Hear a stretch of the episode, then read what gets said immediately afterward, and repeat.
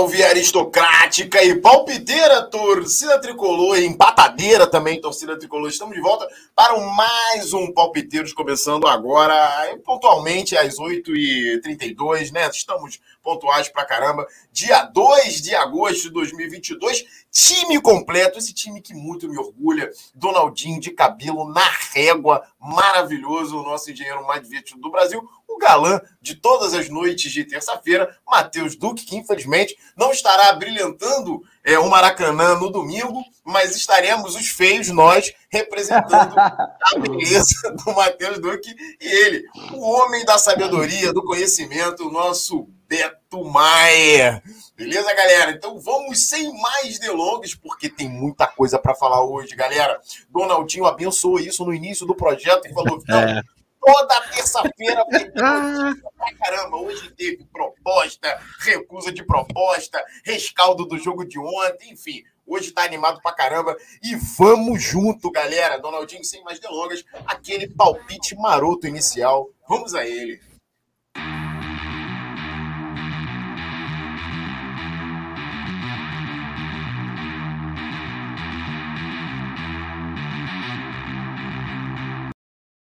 É, final de semana que foi mais tranquilo, né? Não sofremos e também não ficamos muito animados porque não teve jogo do nosso Fusão. Próximo jogo aí sim vai ser no domingo às 4 horas diante do Cuiabá, mas vamos falar bastante sobre o jogo de ontem também. Tenho certeza que os amigos aí têm muita coisa para falar e vou começar sempre com ele, sempre a sabedoria da gélida Friburgo, Beto Maier, tapete vermelho estendido aí, ó, direto para a serra e me fala, qual é o seu palpite inicial? Porque tem um menu, um menu, como queiram, de opções aí para você dar o seu palpite inicial. Boa noite, meu camarada.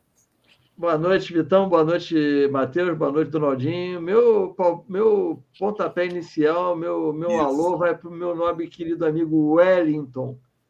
Eu quero que esse cara se exploda e vá para o Fluminense, vai para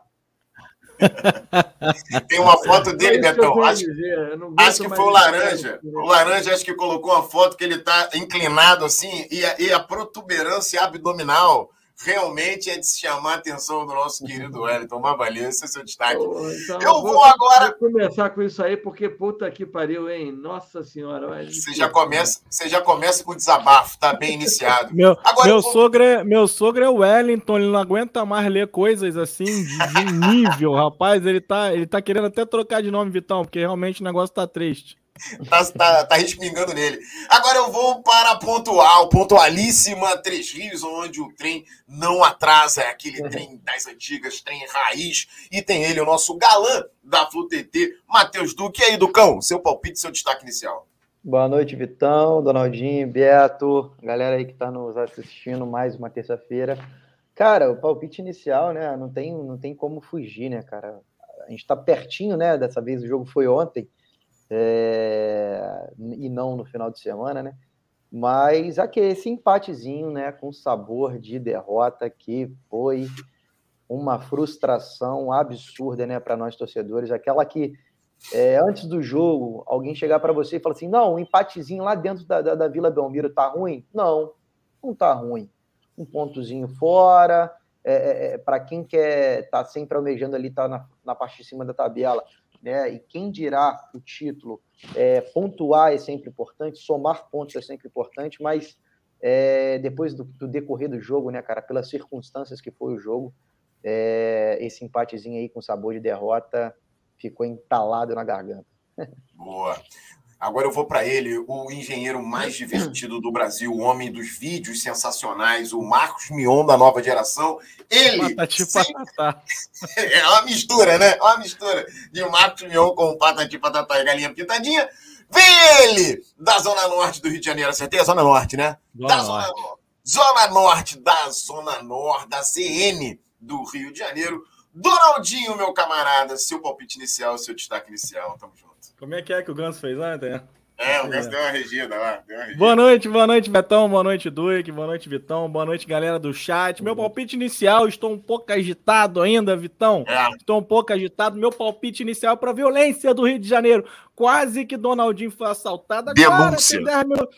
Denúncia, quase que eu fui assaltado. O cara me viu com o celular na mão, falou: vou pegar esse cara. Virou para mim com a pistola. Ninguém. Baixou não, o caboclo, a caboclo do Aron, ninguém, tá acreditando nessa parte. Deu uma gingada para é, ele. Até o assalto eu tava acreditando. Tinha uma galera na calçada, eu falei: vem, vem, vem para trás de mim, para trás de mim. Aí o outro, eram dois, eram dois melianos. Pois é. chamou, falou: vambora, vambora. E foi, assaltou, é. pegou um carro na esquina e meteu o pé. E eu falei para nunca mais voltar aqui, meu irmão.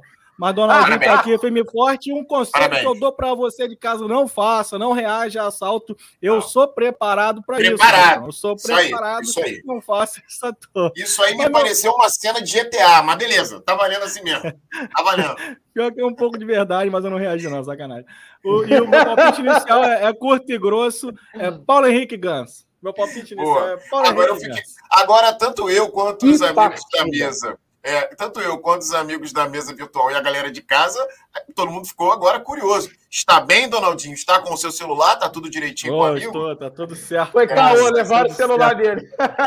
Já é outra, aquele já é outra. Comprou agora na volta. Acabei de chegar da Americana. Boa, moleque. Então, nesse alto astral, nesse clima divertido e gostoso da família brasileira, vamos para o nosso quadro já consagrado pela família tradicional e não tradicional aqui do Palpiteiros, que é aquele quadro maravilhoso que é o Show! Show de Palmas.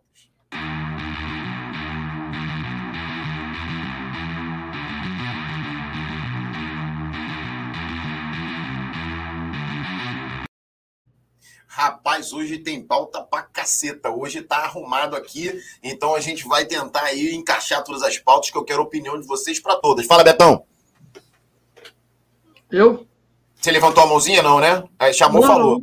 Não, ah, não. Achei, achei que o amigo tivesse levantado a mãozinha. Então, beleza. Vamos para a primeira pauta, que tradicionalmente a gente aborda onde, né? Tradicionalmente a gente aborda aí o jogo do final de semana. Na verdade, não foi do final de semana, foi da segunda-feira, uma segunda sem lei. E eu gostaria de saber até depois dos amigos se é, jogo do Fluminense sem dar uma gelada não é jogo do Fluminense. Então eu queria saber dos amigos depois se, mesmo sendo segunda-feira, os amigos gelaram, tomaram aquela IPA caprichada do nosso Matheus Duque. E, aliás, começo até com você, Ducão. Começo com você, se já responde se teve IPA ou se não teve, ou teve APA, ou, ou coisa que o valha. Após sair perdendo e virar o jogo, o Fluminense fez a famosa, Donaldinho, remontada. Olha aí, ó.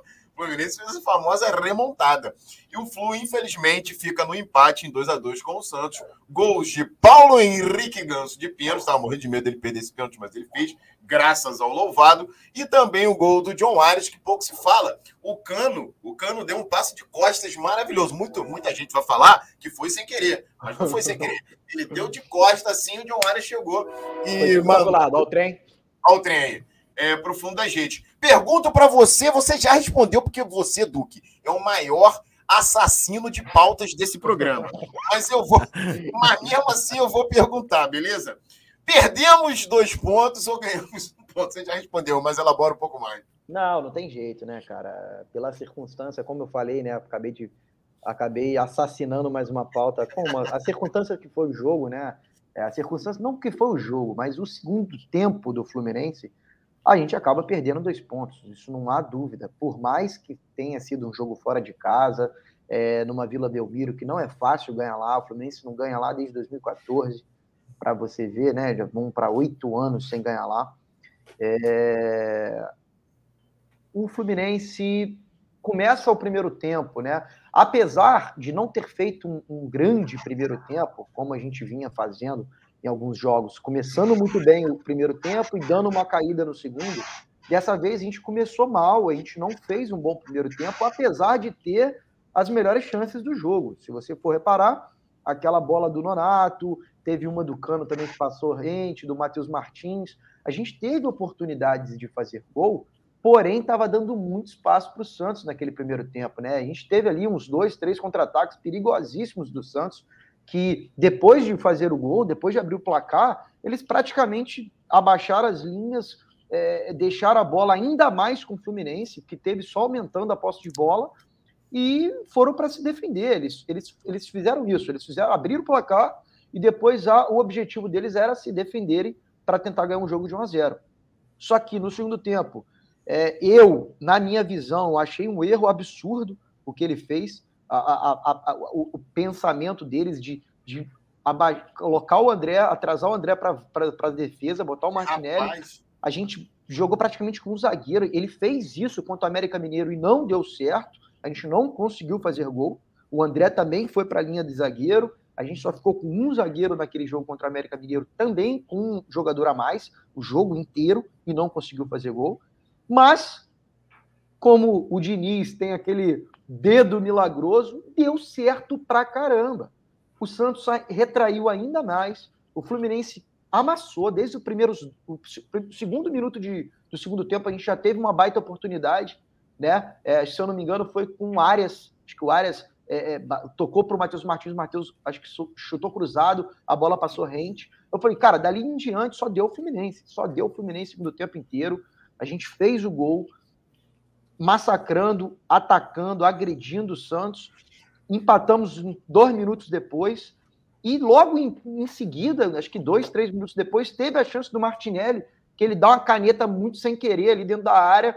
Pô, era só tocar no cano, era pois só é. tocar no cano. Ele foi tentar um nonato atrás, o Luiz Felipe adivinhou a, a, o passe dele já tinha saído do cano, ele foi adivinhar e adivinhou e acertou o bote. Ele poderia ter chutado também, né, do cão. Poderia ter chutado de canhota, é, poderia ter chutado de direita, podia, podia ter feito um monte de coisa melhor do que ele fez.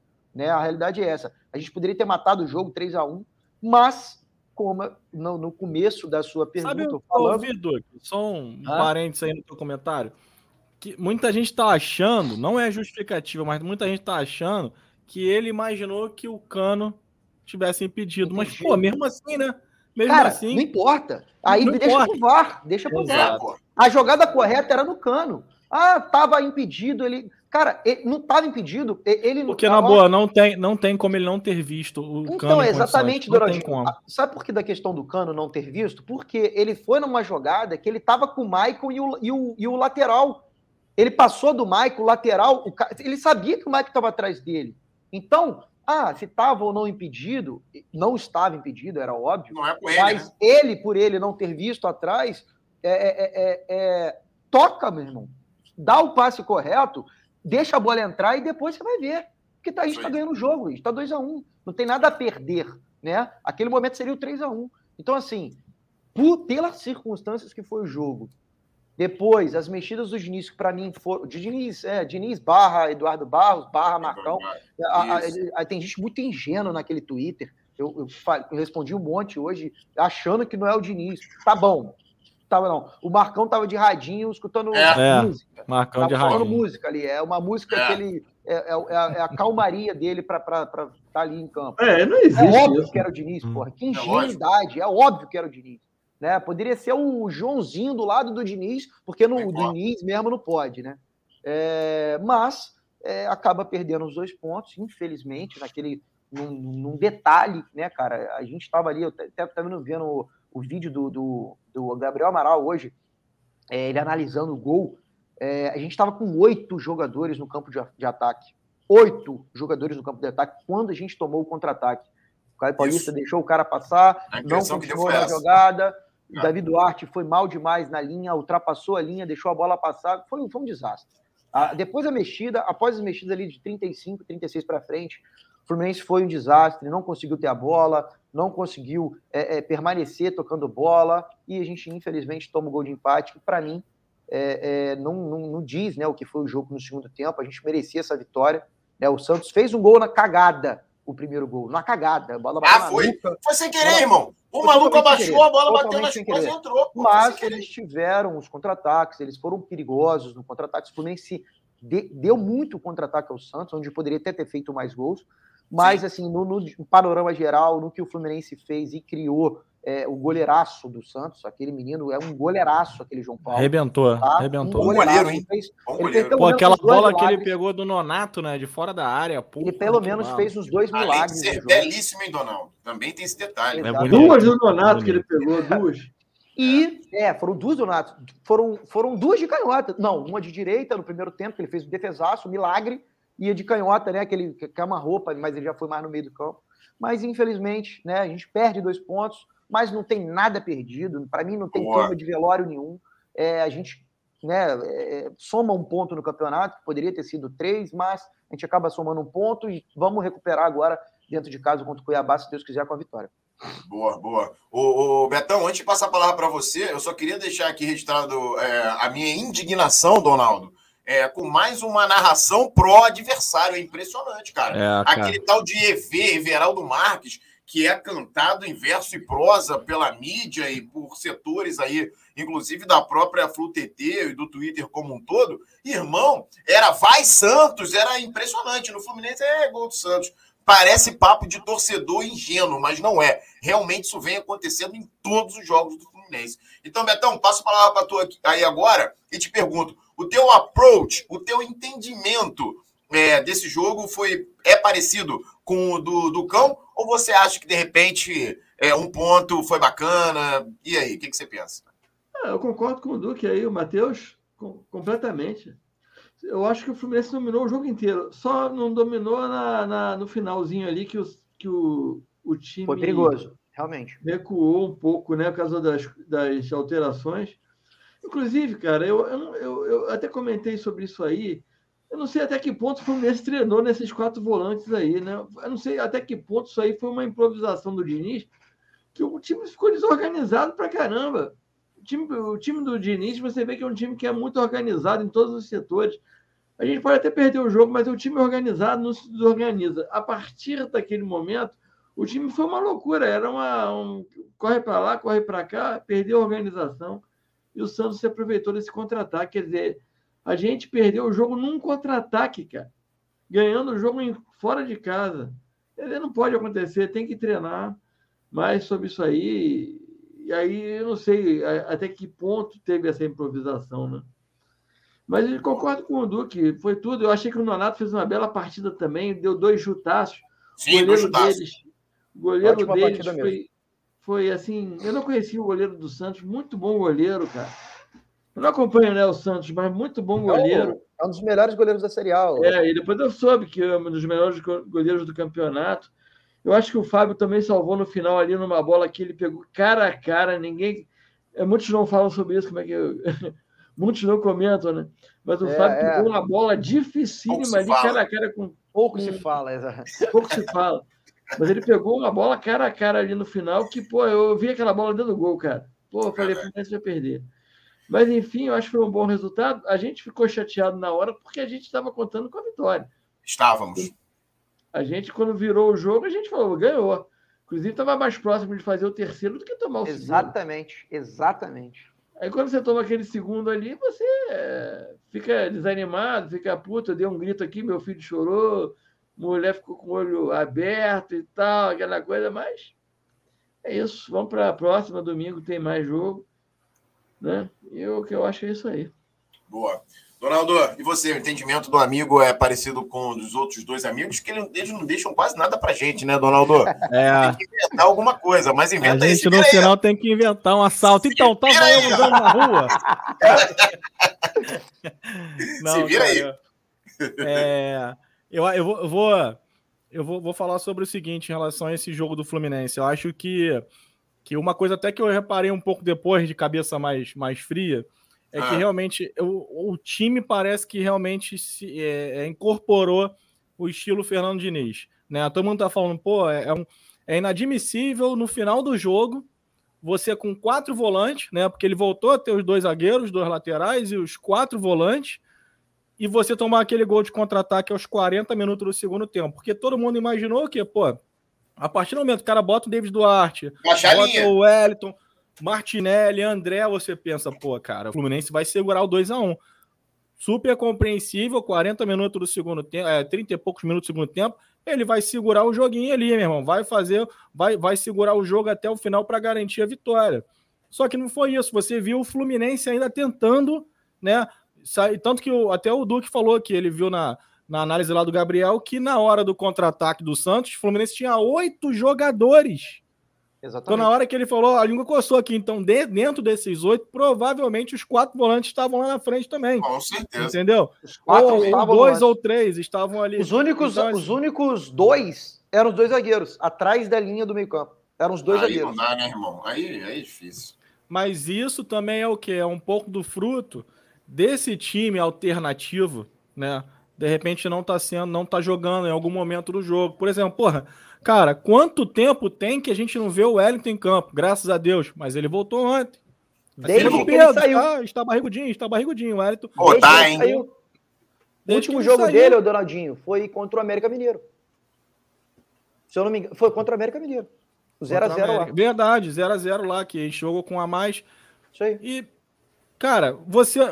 Ninguém entendeu a entrada do, do Wellington naquele momento. Ninguém entendeu, porra. Ninguém. Ninguém lembrava de Wellington. Ninguém lembrava. Ele entrou. Não estou dizendo que a culpa foi totalmente dele, apesar do no final ele, ele ter feito uma falta ali perto da nossa área e tal, desnecessário.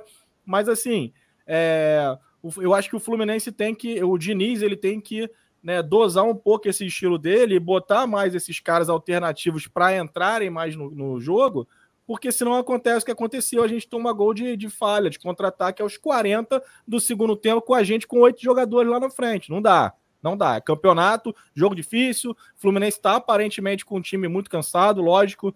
É o mesmo time já nessa batida há muito tempo. Então, isso é um dos pontos que eu queria falar. Outro ponto é em relação aos escanteios, né?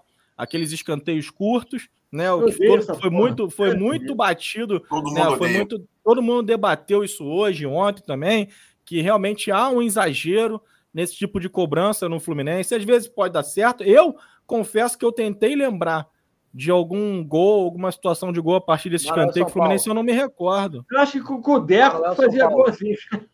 É, São Paulo. Manuel contra São Paulo. Ah, acontece, Manuel contra São Paulo. O que acontece? Esses, esses canteios curtos não me agradam, mas tem um treinamento ali também. O que ele faz?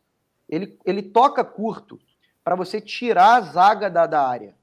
Porque quando você toca curto, automaticamente um vai, vai vir na marcação e o outro vai vir para a cobertura.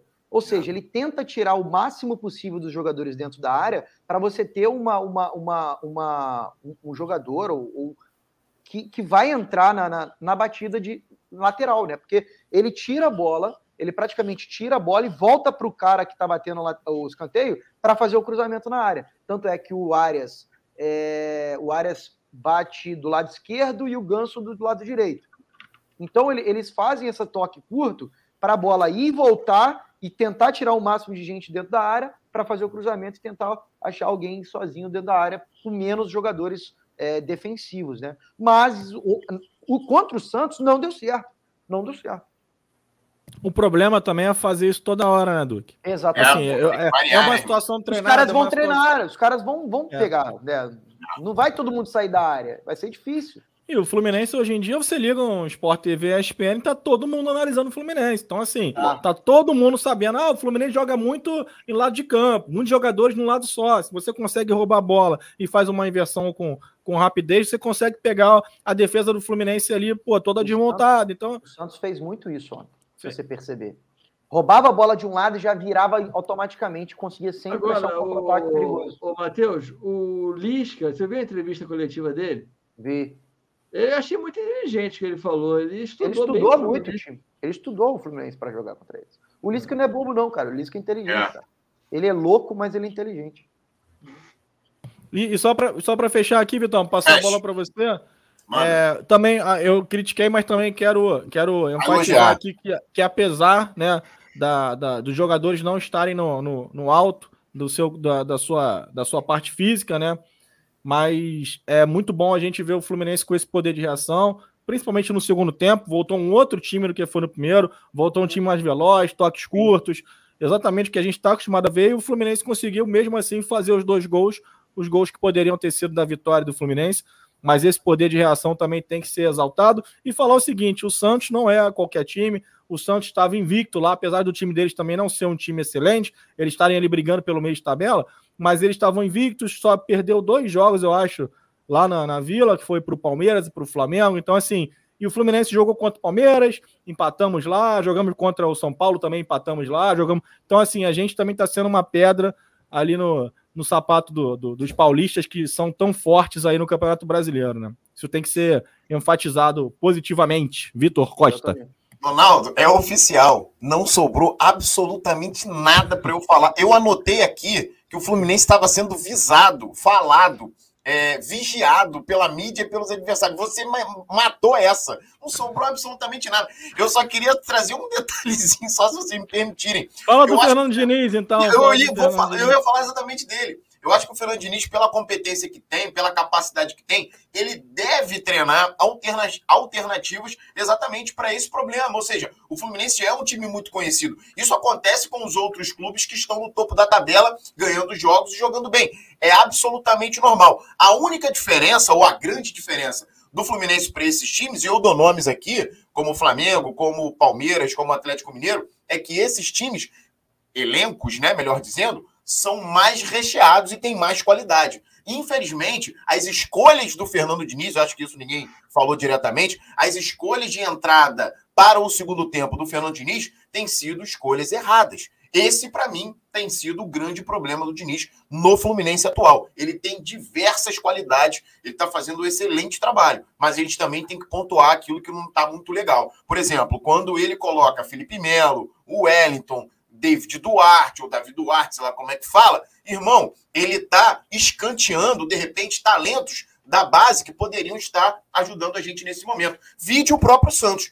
O próprio Santos que ontem conseguiu jogar com tanta intensidade, muito em função da escolha que fez por botar garotos. Porque como que você vai enfrentar um Fluminense que joga tanto, rodando e cansando o adversário? Com vitalidade. Então, o time do Fluminense ontem faltou muita, muito, perdão, dessa vitalidade. Então, acho que é isso que eu complementaria. Vamos para os nossos amigos de casa, nossos amigos aí do chat. Donaldinho, vamos que vamos?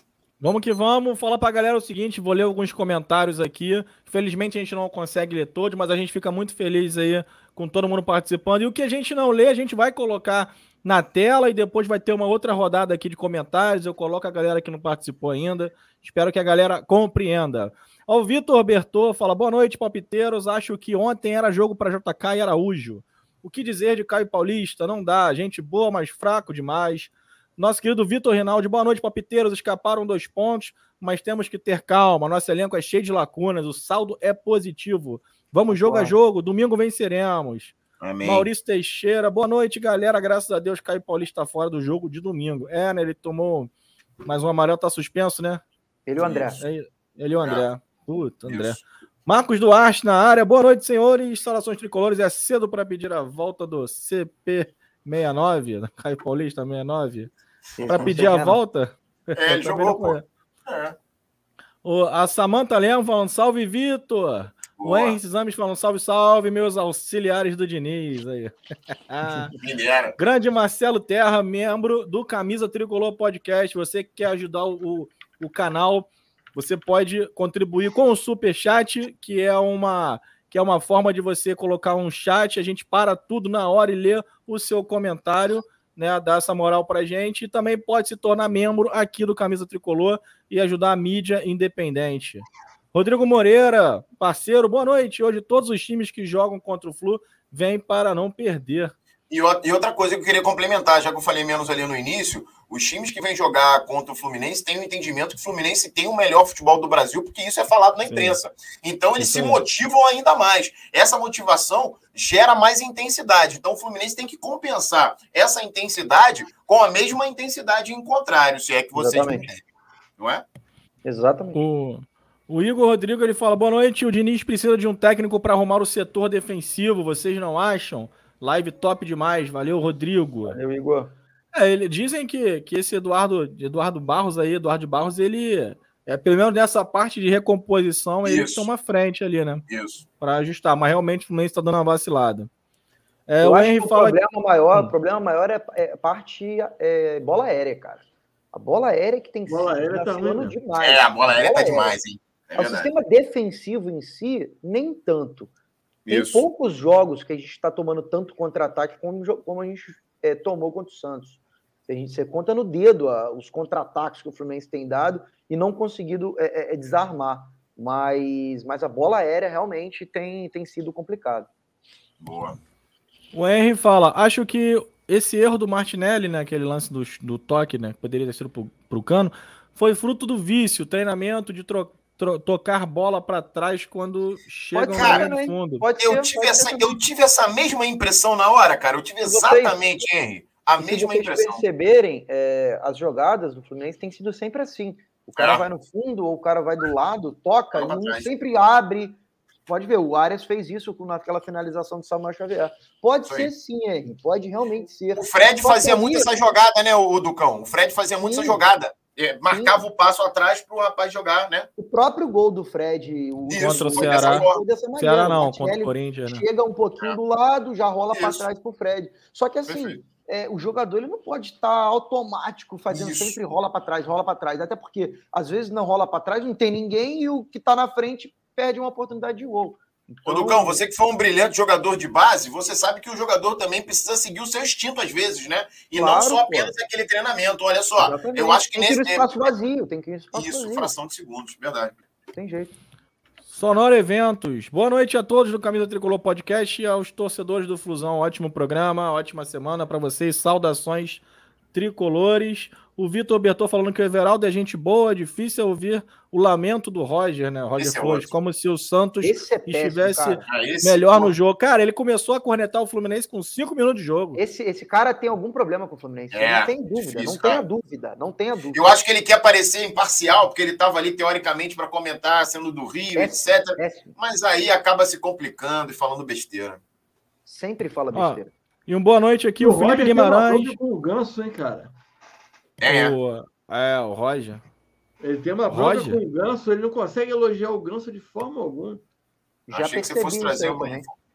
Eu achei não, que o Betão é. fosse trazer um fofocalizando, que ele tinha uma informação, mas não é não. É só feeling, não, né, Betão? É só questão de, de bom senso. Se você perceber todo jogo, ele não, é. não, não, elogia o Ganso. Ele não elogia Entendi. o Ganso. E um, um, boa noite aí para a gente fechar essa rodada do Felipe Guimarães, Rebelião Tricolor, seu Roberto Peçanha, sempre dando moral para a gente aqui. E o nosso querido, o nosso querido Robinho Barros, do Tricolor Fanático, falando que será que vai, vamos colocar mais de 45 mil no Maraca domingo? Vamos trabalhar para isso. Já, Deus tem 21, já, já tem 21. Tem 21 é, até hoje Joga tem domingo, tem tempo. Antecipado. Eu acho que vai, hein? Acho que dá Começou a abrir hoje para o público em geral, né, cara? Então isso. vamos ver. E para fechar essa rodada, é o nosso querido Gustavo Valadares aí, Vitor, na área. Ó. Estamos a sete pontos do Palmeiras, mas já estivemos a 13 deles. Ainda faltam muitas rodadas e vamos chegar. Grande abraço aos amigos. Gustavo também Abração. confirmou presença lá. E aí sim, então vai estar tá animado. Domingo vai estar tá animado. Então vamos para a pauta de número. É só o Ducão que infelizmente vai, vai, vai fraquejar nessa. É, vamos para a pauta de número 2, para nosso item de número 2, que eu vou logo para a polêmica hoje, Donaldinho. Hoje a polêmica já está aqui no, no item 2, porque estava direto lá na FUTT e eu quero confusão mesmo. Vamos lá. É, Ganso vestir a camisa do Santos, no caso, após o jogo, incomodou a vocês? Pergunta Zero. aos amigos. Pergunta aos amigos. É, é, falta de respeito? Vai, Ducão, que eu concordo com você. Pode mandar. O que, que você Zero. acha? Nada, né? Nada. Não Absolutamente problema algum. Que já botou a camisa do Fluminense após um clássico contra o Botafogo. Pelo amor de Deus, gente. Problematizando é. uma coisa ridícula. Eles é querem porra. ver pelo em ovo, eles querem caçar o pelo em Isso. ovo. Desnecessário. Que eu botei essa o cara porra tem uma puta história. O cara tem uma puta história no Santos, cara. O cara cria de Sim. lá. O cara tem, porra, deve ter familiares lá. Deve, porra, tem um monte de coisa. E outra, ô Duque, é comum no futebol a vida inteira os caras trocarem de camisa no final, cara. É normal. Não, ô, Matheus, foi que o cara postou aqui que o Abade, aquele Abade da depressão, botou. Isso. Problema. Não é o mesmo que Foi bom demais. É o, o problema é o Hélito com a camisa do Fluminense, pô.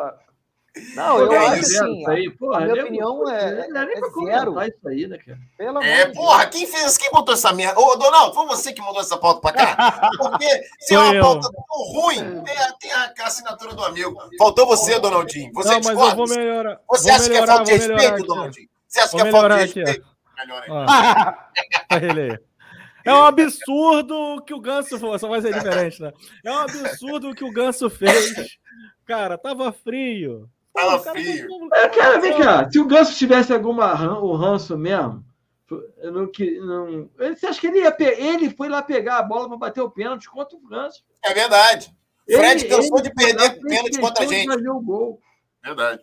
Porra. Não, não tem nada a ver, gente. Não tem não, e, ó, Então, só para é, eu encerrar essa pauta ruim que eu trouxe, eu vou trazer uma outra análise aqui para ver se eu consigo compensar. Uma outra parada interessante durante o jogo, após o gol de pênalti do Ganso, ele faz a coisa de reger. Eu acho que ele foi completamente mal interpretado pelas pessoas. Eu acho que ele estava até, inclusive, né, Donaldinho? Acho que ele estava tá, até, inclusive, fazendo uma espécie de homenagem à torcida do Santos. Mas é óbvio que depois não, do gol, é. né, o cara não quer. Você acha que não? O cara não, não quer receber homenagem. Mas assim, é porque ele comemorava, que... né? Ele comemorava. É, ele fazia assim, né? Mas eu acho que foi um pouquinho de cada. Eu acho que no final ele é. quis amenizar. Cadinho de cada um? Eu acho que no final ele quis amenizar aquela. Ah, não, sempre comemorei aqui assim, tem história Entendi. e tal. Mas ele via, ele ouviu vaia o, o, jogo, o jogo inteiro. inteiro. Ele pegava na bola, era vaia, vaia, vaia. Ele mete o gol, meu irmão. É, já vai aí, pô. Vai, ah, continua vaiando. Eu entendi. acho que teve também uma, um É, um, uma pontinha de, né? Ah, tá com certeza. Então, é, o Donaldo, vamos para a pauta 3 ou ler mais alguns amigos? O que, que você prefere? Você que manda, você é meu diretor aqui, o Donaldinho Gaúcho, Donaldinho Carioca. Vamos, vamos só, vamos só não, ler. O pessoal aqui... aí, a maioria falou isso, de, é... tá aqui, não vê nada demais também nessa questão. Acho que. Olha o homem aí. o nosso querido Márcio Macedo falando sinceramente sobre o lance do Ganso, colocar a camisa do Santos, eu não dou a mínima para isso. Pois é, acho que resume bem aqui o que a gente. É, Mas igual o César aqui tá falando, bota do César aí, César Almeida. César Almeida. Esse final aqui, não, não vejo, vejo, nada, nada demais. De, é, ele cavou a aposentadoria. Sim, cara, o César, Pode eu ser, até pô. acredito que sim. Porque ele tem história lá, cara. Você lembra quando, quando, o, o, o, o Fred estava no Cruzeiro e falou dentro da toca da raposa que era um sonho dele voltar para o Fluminense e aposentar no Fluminense? É a mesma coisa, cara. Verdade. É um cara que é ídolo no clube, é um cara que tem muita história no clube e que com certeza deve ter, sim, uma, uma, uma, um carinho enorme pelo Santos. O contrato dele termina só no final do ano que vem. Já vai estar tá aí com seus. O Santos está com 33, não é? 30... Vai estar tá aí com seus 34 para 35 anos. É. Talvez ali possa ser que, que, que a história dele no Fluminense tenha acabado beleza, cara, vai, vai ser feliz. Não, é isso tá aí, e é, e é, aquilo também, né, Du? Que assim, a gente tem que pensar, hoje em dia, essas situações de, do, de, de ter ídolos, o Fred, por exemplo, outros clubes com seus ídolos. É, isso é cada vez mais, vai ser mais difícil acontecer, é, porque hoje em dia o clube está sendo tratado como uma empresa, meu irmão. Então, assim, o cara vem jogar, o clube tem que dar condições de trabalho pro cara. E o cara não tem essas condições, ele vai procurar outro lugar. Não é o caso do Ganso. Mas ele tá Sim. tá aqui no Fluminense, tá com o contrato dele, vai acabar ano que vem. Então, pô, ano que vem eu vou pensar, pode ser sim que eu venha para o Santos e tal. Isso não pode soar estranho para quem torce, porque isso é o meio corporativo, esse negócio de, de, de, de achar que o cara, ah, o cara tem que estar tá com a camisa do Fluminense, tem que falar que vai ficar aqui para sempre. Não vai, galera. O que eu quero é. é que o Ganso entre em campo e faça o que ele tá fazendo. Agora, ano que vem, se ele achar que tem que sair, Valeu, o Fluminense é maior que isso tudo. Sorte para você, sucesso e obrigado pelos serviços prestados. E antes da próxima pauta, lembrando que o Dom Fredon, nosso ídolo, não deixa de ser ídolo por causa disso, tirou uma foto com a camisa do Atlético Mineiro dentro de Laranjeiras. Dentro de Laranjeiras. Né? É, é, muito bom salientar e a galera lembrou disso. Fala, Betão. É, o Ganso vai deixar essa Copa do Brasil pra gente de presente esse ano aí, fica tranquilo. Omar, amém, amém, Betão, amém, amém. amém. Mano. Nossa, a próxima, ó, a próxima pauta também é polêmica, mas eu juro que é, é, um pouco melhor do que essa, porque essa realmente foi a pior pauta de todas. Não, mas essa tinha que ter, Vitão. Tá todo mundo falando, que você foi ah, perfeito, ah, Vitão. Obrigado, cara, obrigado. Por isso que você é meu 10 e faixa. Eu faço também aquela parada do vestiário, qual é o nome? Gerência de vestiário. Vestiariocracia. Vestiário. É, não sabia nem que isso existia, essa palavra. Gestão de elenco. Gestão de elenco, exatamente. Então vamos lá, a próxima pauta é essa aqui, ó, que também reverberou, a galera comentou muito hoje, estava lá no site do excelente Netflu, falo isso de maneira imparcial, né, gente? Porque admiro muito o trabalho lá do Netflu, obviamente, inclusive tenho lá alguns produtos. Mas vamos lá, é, o Dinese aumenta proposta para 6 mil de euros, ou seja, 6 milhões de euros, e Flu recusa. Começo com o Duque novamente, seguindo a nossa rotatividade aqui. Ducão, seria uma nova sinalização do Fluminense ao mercado, ou seja, a partir de agora vamos começar a recusar a proposta ridícula, não vamos vender por valores absurdamente baixos, ou você acha que faz parte desse jogo de cena e que o menino vai sair um pouquinho mais lá para frente? Que que mas acha? me preocupa muito, me preocupa muito essa situação de que, ah, vieram com, sinalizaram, né, 6 milhões de euros. É, prontamente Não, tinha sido 5, aumentou para 6. Tinha sido 5, aumentou para 6. É, mas esse de 5 não foi de agora, parece, né? É. Foi de um tempinho atrás. Isso, Essa isso. de 6 vieram agora, prontamente recusada pelo Fluminense. Aí tá lá na matéria, também vi no GE, na verdade, essa matéria. Isso. É, é prontamente recusada, que o Fluminense é, é, enxerga mais é, valor nele, etc, etc, etc, mas que as conversas continuavam e que o, o Aldinese já estava é, é, fazendo uma proposta também, ou uma nova proposta de 7 milhões. Porra, Isso aí. De 6 para 7. De 1 um em 1 um, eles vão até onde? Porra, aí me arrebenta, meu amigo. É, é mais fácil com, com bônus. Com bônus. Isso ah, é mas 7 já é o com bônus, é? Aí é com bônus. Isso é ridículo. Aí tem que Cara, ser campeão da Copa é do um Mundo. jogador, o, o, o Matheus Martins, a gente precisa de entender que, como o Donaldinho já falou diversas vezes, o Beto próprio também, é, é um jogador em formação, ele tem 18 anos. Ele tem 18 anos e já está pegando uma titularidade num clube grande, jogando campeonatos pesados e tem ido bem.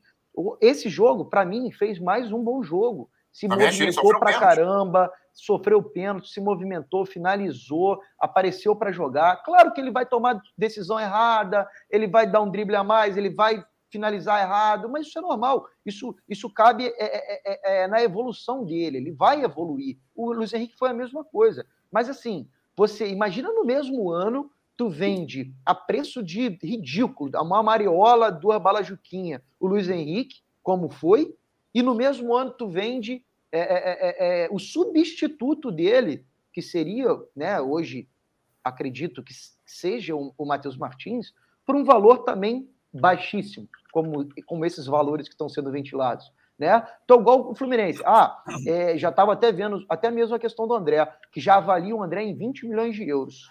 Beleza, meteu a, a porrada na mesa, meu amigo, a, nós avaliamos ele em 20 milhões de euros. É isso. Matheus Martins, com a idade que ele tem, com o potencial que ele tem, com os números que ele tem, mesmo novo, meu amigo, é, é no mínimo, no mínimo, assim, ó, menos que 15 mil, nem aceito conversar. Acabou. Isso aí. Mas é aquela, mas fica nessa situação. Ah, que precisa de vender, porque tem a, a, a, a projeção de vendas e etc. Mas, cara, eu estava até falando isso no Twitter. Obviamente, não estou lá dentro, não sei como é essa questão, qual é o valor, o que, que tem a mais que vender, se tem que vender, se é obrigação vender. Mas a gente aumentou de 37 mil para 55 mil sócios, que a gente bateu hoje. 37 para 55, quase 20 mil sócios a mais. Ticket médio aumentou, porque os valores aumentaram. Você entende? A gente está nas, nas, quartas de final da Copa do Brasil, podendo já arrecadar mais 8 milhões na semifinal. Final podendo são 33 passar. milhões, Matheus. Na final, a gente tem pelo menos 25 milhões, porque a, a, o vice-campeão ganha 25 milhões. Ou seja, estica essa corda, pelo amor de Deus. Não tira, não deixa, não esfacela mais esse elenco que já não temos o time titular, principalmente, que a gente já perdeu um jogadoraço, que era o Luiz Henrique. Imagina você tirar mais um garoto desse. Quem que vai botar de atacante, gente? Me explica. Quem que a gente vai colocar? O Marrone? Que até agora chegou, mas ainda até que se adaptar, a gente está morto. Entendeu? Então, assim, estica essa corda. Não vende a, por, ah, vem aí, ah, eles recusaram seis, mas já está acenando vir com sete. Porra, isso é absurdo. Acenar um milhão de euros de diferença. Porra, eu, eu para mim, e de não bônus, né? e, de, e, com bonificação. É, Olha, gente, eu não estou aqui, eu não estou aqui falando que, a, que é, é, eles vão vender, que os preços vão ser esses. Não estou falando aqui, pelo amor de Deus. Eu estou dizendo que tá é um absurdo, é um absurdo essa projeção de valores de 6 para 7. Porra! Que, que diferença é de 6 para 7? É. Verdade. Entendeu? Eu não consigo entender, o Ducão, antes de passar para o Beto, eu não consigo entender, quer dizer, dá até para entender de certa forma, mas é bem estranho, bem complicado, como que outros estados, né? É, o próprio Rio Grande do Sul, São Paulo, nosso vizinho aqui, é, o Flamengo, eles vendem muito melhor que nós. E nem todos estão numa posição econômica, econômica muito melhor do que a nossa. Então, acho que é, é uma questão mesmo de sinalização para o mercado. Acredito que tem que rolar aí umas recusas para que o mercado entenda o Fluminense de uma outra forma e chegue com propostas mais próximas realmente do contrato. O, o Fernando está até falando no chat aqui, olha o orçamento, o fluxo de caixa, meu amigo. você não tem solução. Se começar a não pagar salário, você vai reclamar. Meu amigo, a, o problema é da diretoria, eu não estou na diretoria. Quem tem que arranjar solução são eles, não sou eu. Perfeito. Eu sou torcedor e analiso minha, minha opinião. A minha opinião é essa. Tá bom, legal então é vender jogador por 6 milhões de euros. Tá é, não certo. pode vender mal, né? É, não pode é, dar, doar jogador no aço, pô. Jogador Exatamente. promissor todo vender, ano. ano inclusive, vai pagar jogador veterano caro, né? Exatamente. Pelo amor de Deus. Ninguém aqui é ingênuo, ninguém aqui é ingênuo e acha que não precisa vender, né, Betão? A questão é como vende. Como eu falei diversas vezes.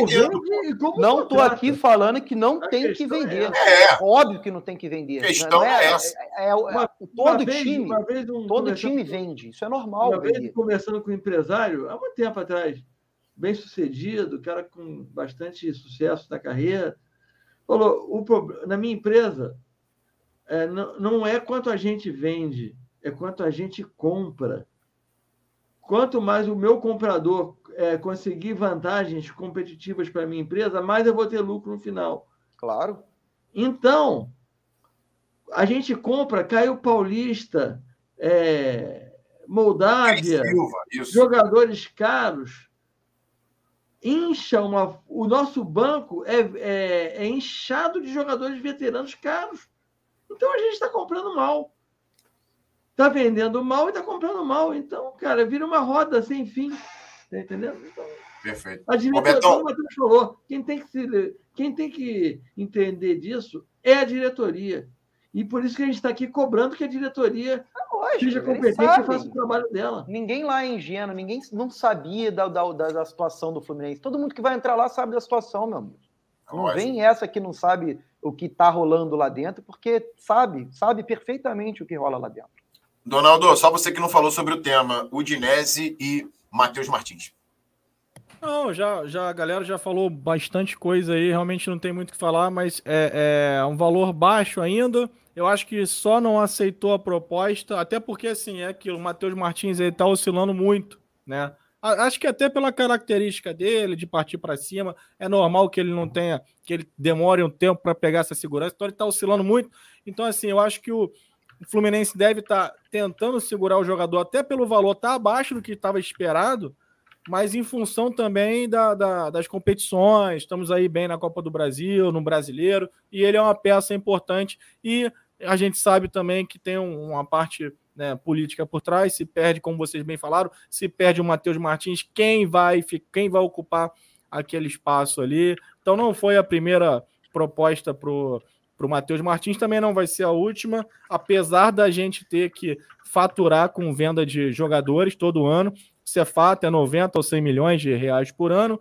Então tem que vender, não tem jeito, faz parte né, de toda a cultura aí da, de gestões do Fluminense. A gente, tem, a gente paga hoje pelo que fizeram, pelo que fizeram e pelo que fazem.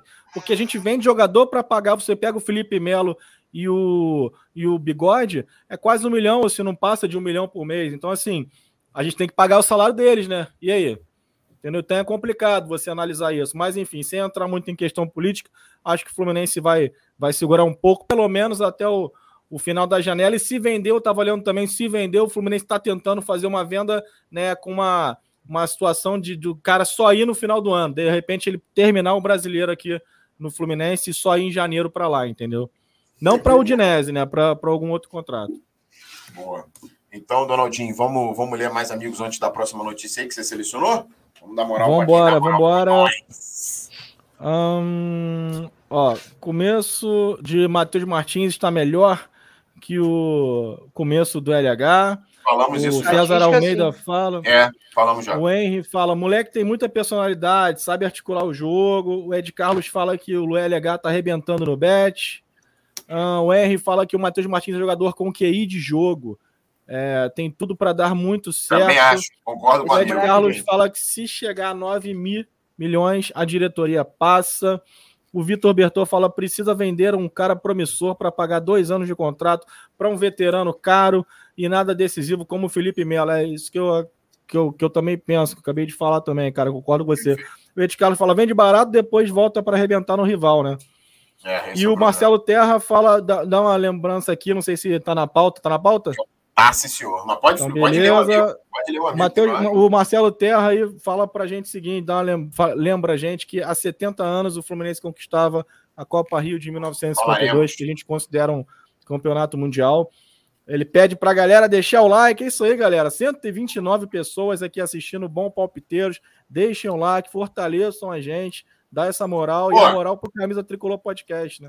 Donaldo, quem quiser se tornar membro do, do Camisa Tricolor Podcast, fique à vontade, você vai ter várias vantagens, benefícios maravilhosos, ser parceiro do canal. E quem quiser mandar aquele super chat maroto também, terá a sua mensagem lida, já falei, pelo galã da Flu TT, Matheus Duque. Então não perca essa oportunidade, Brasil. Vai, o Gustavo fala o seguinte: o Mário candidato não venderia um Luiz Henrique ou o Matheus Martins por 8 milhões de euros, né? É uma boa reflexão, uma boa reflexão. O Tem João um Ferreira não é... ele falando isso, cara. É, Tem um monte de vídeo do Mário na, na, eleição falando. O João Ferreira fala: não é possível que na base não exista um lateral hum, que, jogue, que, que não jogue mais que o Caio Paulista, né? Então, é. tem que testar, né? Não tem jeito, não testa. Aí a gente fica com aquela impressão de que não tem. Felipe Guimarães, concordo com o Duque, 15 milhões de euros no mínimo, fora o bônus. E tem uma mensagem também aqui que o que o Marcelo Terra está perguntando bastante, bastante vezes aqui para a gente falar o que falem aí quem no lugar do André, no caso domingo, né, contra o é. Cuiabá. É, mas, cara, eu, eu vou fazer uma sugestão aqui que me chamou muita atenção ontem e coloquei no Twitter, inclusive. O Iago agora joga vôlei, handball, bocha. Ele parou de jogar futebol? Porra, não é possível. Me falaram cara. que o. Me falaram, fonte ah, segura. Fonte segura? Porra, só pode, irmão. Porra, o cara coloca o Wellington com aquela pança, porra, de fazer inveja, né?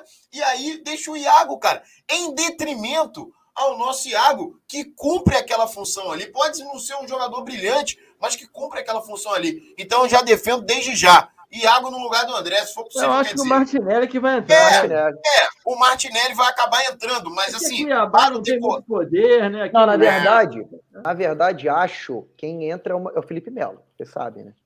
Quem entra tá, vai eu, ser Felipe Melo. Olha, é. volta de suspensão e é o primeiro volante. Ele vai voltar, pode ter certeza. É. Só que eu colocaria o Martinelli. Eu também, acho que o Martinelli ele jogou muito bem como primeiro volante. Foi uma das melhores fases dele. Aí faria Martinelli, Nonato e, e Ganso, né? Que vocês estão falando, né? É, Entendi. Martinelli, Nonato, Ganso Arias, Matheus Martins sim. e Cano. Né? Entendi. Entendi. E na é, lateral esquerda eu acho que ele vai de Pineida.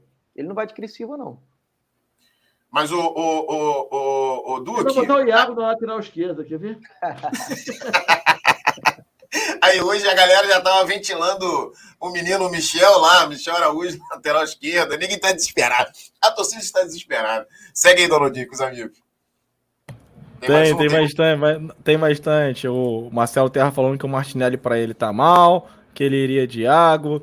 O Márcio Macedo falando que acha que o Felipe Melo vai pro jogo. Cara, é... E o Fernando tá. Pinheiro tá perguntando aqui o que, que a gente achou, tá mandando para mim, né? Do penteado do Wellington. Pô, bonito. Pô, eu não gostei muito da barriga dele, ó. Fernando, acho que esse tempo que o, que o Wellington tá sem jogar aí, meu irmão, ele deve estar tá arrebentando na feijoada, porque ele tá com uma barriguinha lá, Donaldinho, tá. isso eu te falo. Tá, tá, tá complicado. Foi? Foi tudo? Vambora, vamos. Ah, esse chegou na área também aí, o nosso querido Leandro Quintela, mandar um boa noite especial para ele aqui. Ó. Um monstro da FTT, um aí, fez um documentário. Porra, você me sobre... assassinou Pô, que eu fala. Não, fala, fala você. Eu, eu, fala você que você. Fala você, fala você. Não, ele fez um documentário lindo, cara. Assisti domingo de manhã. Assim que eu acordei, eu recebi a notificação lá. É um documentário lindo que ele fez é, sobre o Super Ezio. Ele e o Hugo Borré, eles foram lá, né, é, fizeram um vídeo no campo que o Super Ezio jogou bola, conversaram com um parente do, do Super Ezio. Cara, que documentário é, emocionante, muito legal. Parabéns. E como que um amigo que está assistindo o Palpiteiros pode fazer para ver esse maravilhoso documentário, Donaldinho? É só entrar no Resenha Tricolor 1902 e eu vou colocar aqui no, no bom chat dos palpiteiros, vou colocar o link do vídeo porque merece um trabalho lindo, lindo e um reconhecimento de um, de um grande jogador, de um para muitos o maior ídolo do Fluminense, cada um com o seu. mas é, vale muito a pena. Né? Ó, Santo, né? E isso, foram à cidade, é, entrevistaram a família, uma parada assim, pô, super bem feito, é, emocionante. O Duque é o único garoto aqui que talvez é mais garoto, isso é um elogio, tá? e que de repente não viu aí o Ezio no auge, né, Ducão? De repente já, você não viu. Agora, para quem tem 35, 45, entre 35 e 45, que é o caso dos outros três aqui, fatalmente se emocionou com aquilo dali, fatalmente tem o Ezio. Mais um pouquinho, é? Mais um pouquinho. Mas deixa 45, deixa 45. E aí o que acontece, mais Betão? 10 aí, mais 10 aí. Pra, porra, tá bem pra caramba, tá com carinha de 43, porra. Mas, ô Betão, pra minha geração, cara, é, dentro de um Fluminense, assim, caótico, se a gente reclama de hoje, Fluminense da década de 90, entre o final de 80 e início de 90, era caótico. O Betão pode até falar mais se ele quiser sobre aquele momento, porque eu era muito garoto, estava firmando ali o meu fluminensismo e o Ézio ajudou a concretizar, a consolidar esse fluminensismo dentro do meu pequenino coração de criança daquela época. Então, o Ézio me toca de uma maneira assim, ele não era um virtuoso, não era um Romário, não era uma super estrela, mas o que ele fez pelo Fluminense naquele momento ali realmente é, me fez consolidar minha paixão pelo Fluminense. Desculpe o desabafo aí e dividir essa emoção com os amigos. É, o Ezio foi um ídolo para muita gente no Fluminense dessa geração. Para mim não é. Para mim é um, um, ótimo jogador que participou. E tecnicamente não era essas coisas, mas ele. Sim, ele, ele era até limitado. Ele vestia a camisa, entendeu? Ele é um cara que vestia a camisa e. Porra, era fluminensismo puro, né? Isso aí. E ainda tinha o Januário de Oliveira, que era um narrador tricolor também, que todo mundo conhece da TVE completou o pacote. E aqueles bordões maravilhosos com o Ezio, né? Ah, Super Ezio, sinistro e tal. Então isso criava um envolvimento com a torcida isso. muito grande. É, num tempo, mim, num ele, tempo sem. Não era, ele, foi uma época muito difícil para quem da minha idade é, conviver. Foi, a gente chama de anos de chumbo, né? Que quando foi que a gente caiu para a terceira divisão. Isso aí. A fase horrorosa. Então, é, enfim, foi uma, uma coisa muito ruim. Então, marcou muito negativamente para a minha geração essa fase. E tirando alguns jogadores como o Ezio, todos os outros foram marcados negativamente, praticamente. É verdade, é verdade. É então, é o Ezio conseguiu se destacar, então eu valorizo muito isso ele. Então, ele é ídolo de uma geração enorme. Perfeito. E ele realmente mereceu esse, esse, esse destaque, porque era um é. cara sensacional. Perfeito.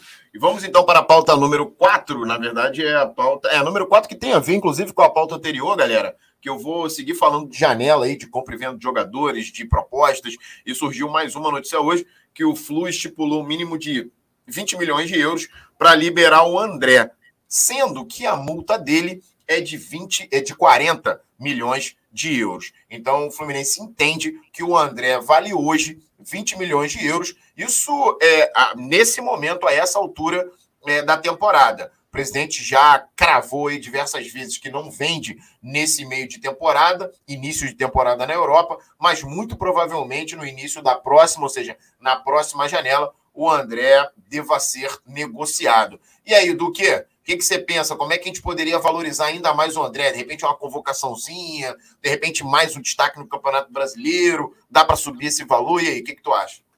Ah, ele tem tudo para continuar evoluindo no Fluminense, né, o, o Vitão? Ainda mais se ele for convocado para a seleção, porque, ao meu ver, ele tem totais condições né, nessa nova. Não para esse, esse ano ainda, né? Para a Copa do Mundo e tal, mas para uma nova geração de seleção, né? Para novo ciclo que vem aí após essa era Tite, é um jogadoraço, cara. O André, o André, o Fluminense sem o André é um e com o André é completamente diferente. É um, é um, um hoje, ao meu ver, é um jogador totalmente pronto, é um, é um jogador que faz diferença, né? E o próprio na reportagem de hoje que eu até falei já, já citei sobre isso, é, falaram que avaliam o André em 20 milhões de euros né? É isso que eu digo, né? Você é, é, é, dá, dá a questão de, de valores. Eu não, a, abaixo desse valor, a gente não vai vender ele, entendeu? Você já mostra, você já demonstra para o mercado que é um jogador essencial, que é um jogador acima da média, né? Não é a diferença dessa questão do Matheus Martins que a gente já acabou falando, é, mas eu acho sim, se caso ele venha a ser convocado, porque eu acredito que o, até o próprio Tite já deve estar de, já deve estar de olho nele, né? É, e pela idade que ele tem, né, cara? Um jogador de 20 anos, é, colecionando aí um monte de destaque, né? O ano passado ele foi destaque se esse ano ele continua jogando desse jeito, o Fluminense jogando dessa maneira, né, encantando o Brasil, praticamente o Brasil inteiro, todo mundo falando do Fluminense, como a gente mesmo disse aí, é, todas as mídias tradicionais, né, estudando o Fluminense, os treinadores, e ele sendo um dos destaques, então tem tudo realmente para subir esse valor aí, para a gente, é, enfim, né, fazer uma, uma boa venda de um jogador do Fluminense, que infelizmente a gente sabe que não vai durar muito tempo, né? Acredito que esse ano ele não, não vai ser vendido, mas para ano que vem, quem sabe no meio do ano, eu acredito que vai ser difícil segurar, tá? Betão, como é que a gente faz para valorizar ainda mais e como é que você acha que o Fluminense deve proceder, proceder aí com o nosso André, nosso velho? Oh, Vitão, acho que valorizar é difícil, né? Já botaram uma meta de 20 milhões aí, eu acho que vai ser vendido por esse valor, cara. Entendi. Mário já deu uma sinalizada e eu acho que ele tem mercado por esse valor. Mais que isso, eu acho difícil para um volante do Fluminense, né? Que o nego sabe que o valor é mais baixo sempre, infelizmente é assim que funciona. Eu acho que bom, e sinceramente eu não sei qual é a porcentagem que a gente tem sobre o André. Mas, eu, acho que, eu acho que 90%, é. pelo que eu andei lendo. Depois eu confirmo, mas acho que 90%. É, mas o 20 milhões eu acho um bom valor, cara. Realmente eu acho 20 milhões aceitável. Beleza. E eu acho, inclusive, que ele pode sair para um time de ponta da Europa. Nada de segunda prateleira, não. Acho que ele pode ir para um time de ponta realmente. Vejo ele com características similares, inclusive, ao Casimiro, que joga, por exemplo, no Real Madrid. É, agora, repor vai ser difícil. Vamos ver o Alexander. Mas é uma reposição difícil, cara. Difícil. Isso é verdade. Temos que parar para Alexander joga muito, gente. Alexander é. joga muito. Eu gosto do Alexander e gosto do Luiz Fernando também, cara. O Alexander é sacanagem. É um muito, jogo que eu vi. Joga muito. E o Olha, Alexander é assim, canhoto. É um volante que a gente não. Muito tempo a gente não marca, faz. Marca que é uma desgraceira. Desarma, chega à é frente. Pô, o Alexander. Pô, joga muita bola. Joga Ronaldo, e você agora, né? O Luiz Fernando, eu acho que vai dar jogador. Do Sub-17? É, acho que ele tá Parecia, o, o Alexander foi relacionado por esse último jogo contra o Fernando é altão, cara altão, volante altão, um volante meio, mais meia, assim, joga de segundo homem. Porra, é bom jogador pra cacete. Ele, ele é do Sub-17, muito bom jogador. Donaldo, faltou você falar sobre o nosso André. Pois é, é eu, eu, eu acho que o Fluminense, pô, tinha que dar um jeito de segurar um pouco mais esse moleque, porque ele tá pronto, né, cara? É, é, um moleque que, meu irmão, dificilmente você vai ver. Ele é um primeiro volante que, um joga, que joga de cabeça em pé, sabe sair jogando, marca, comete falhas ali que é super natural para o desenvolvimento dele. E é uma coisa que todo mundo fala, né? Que, que o André, seleção é questão de tempo.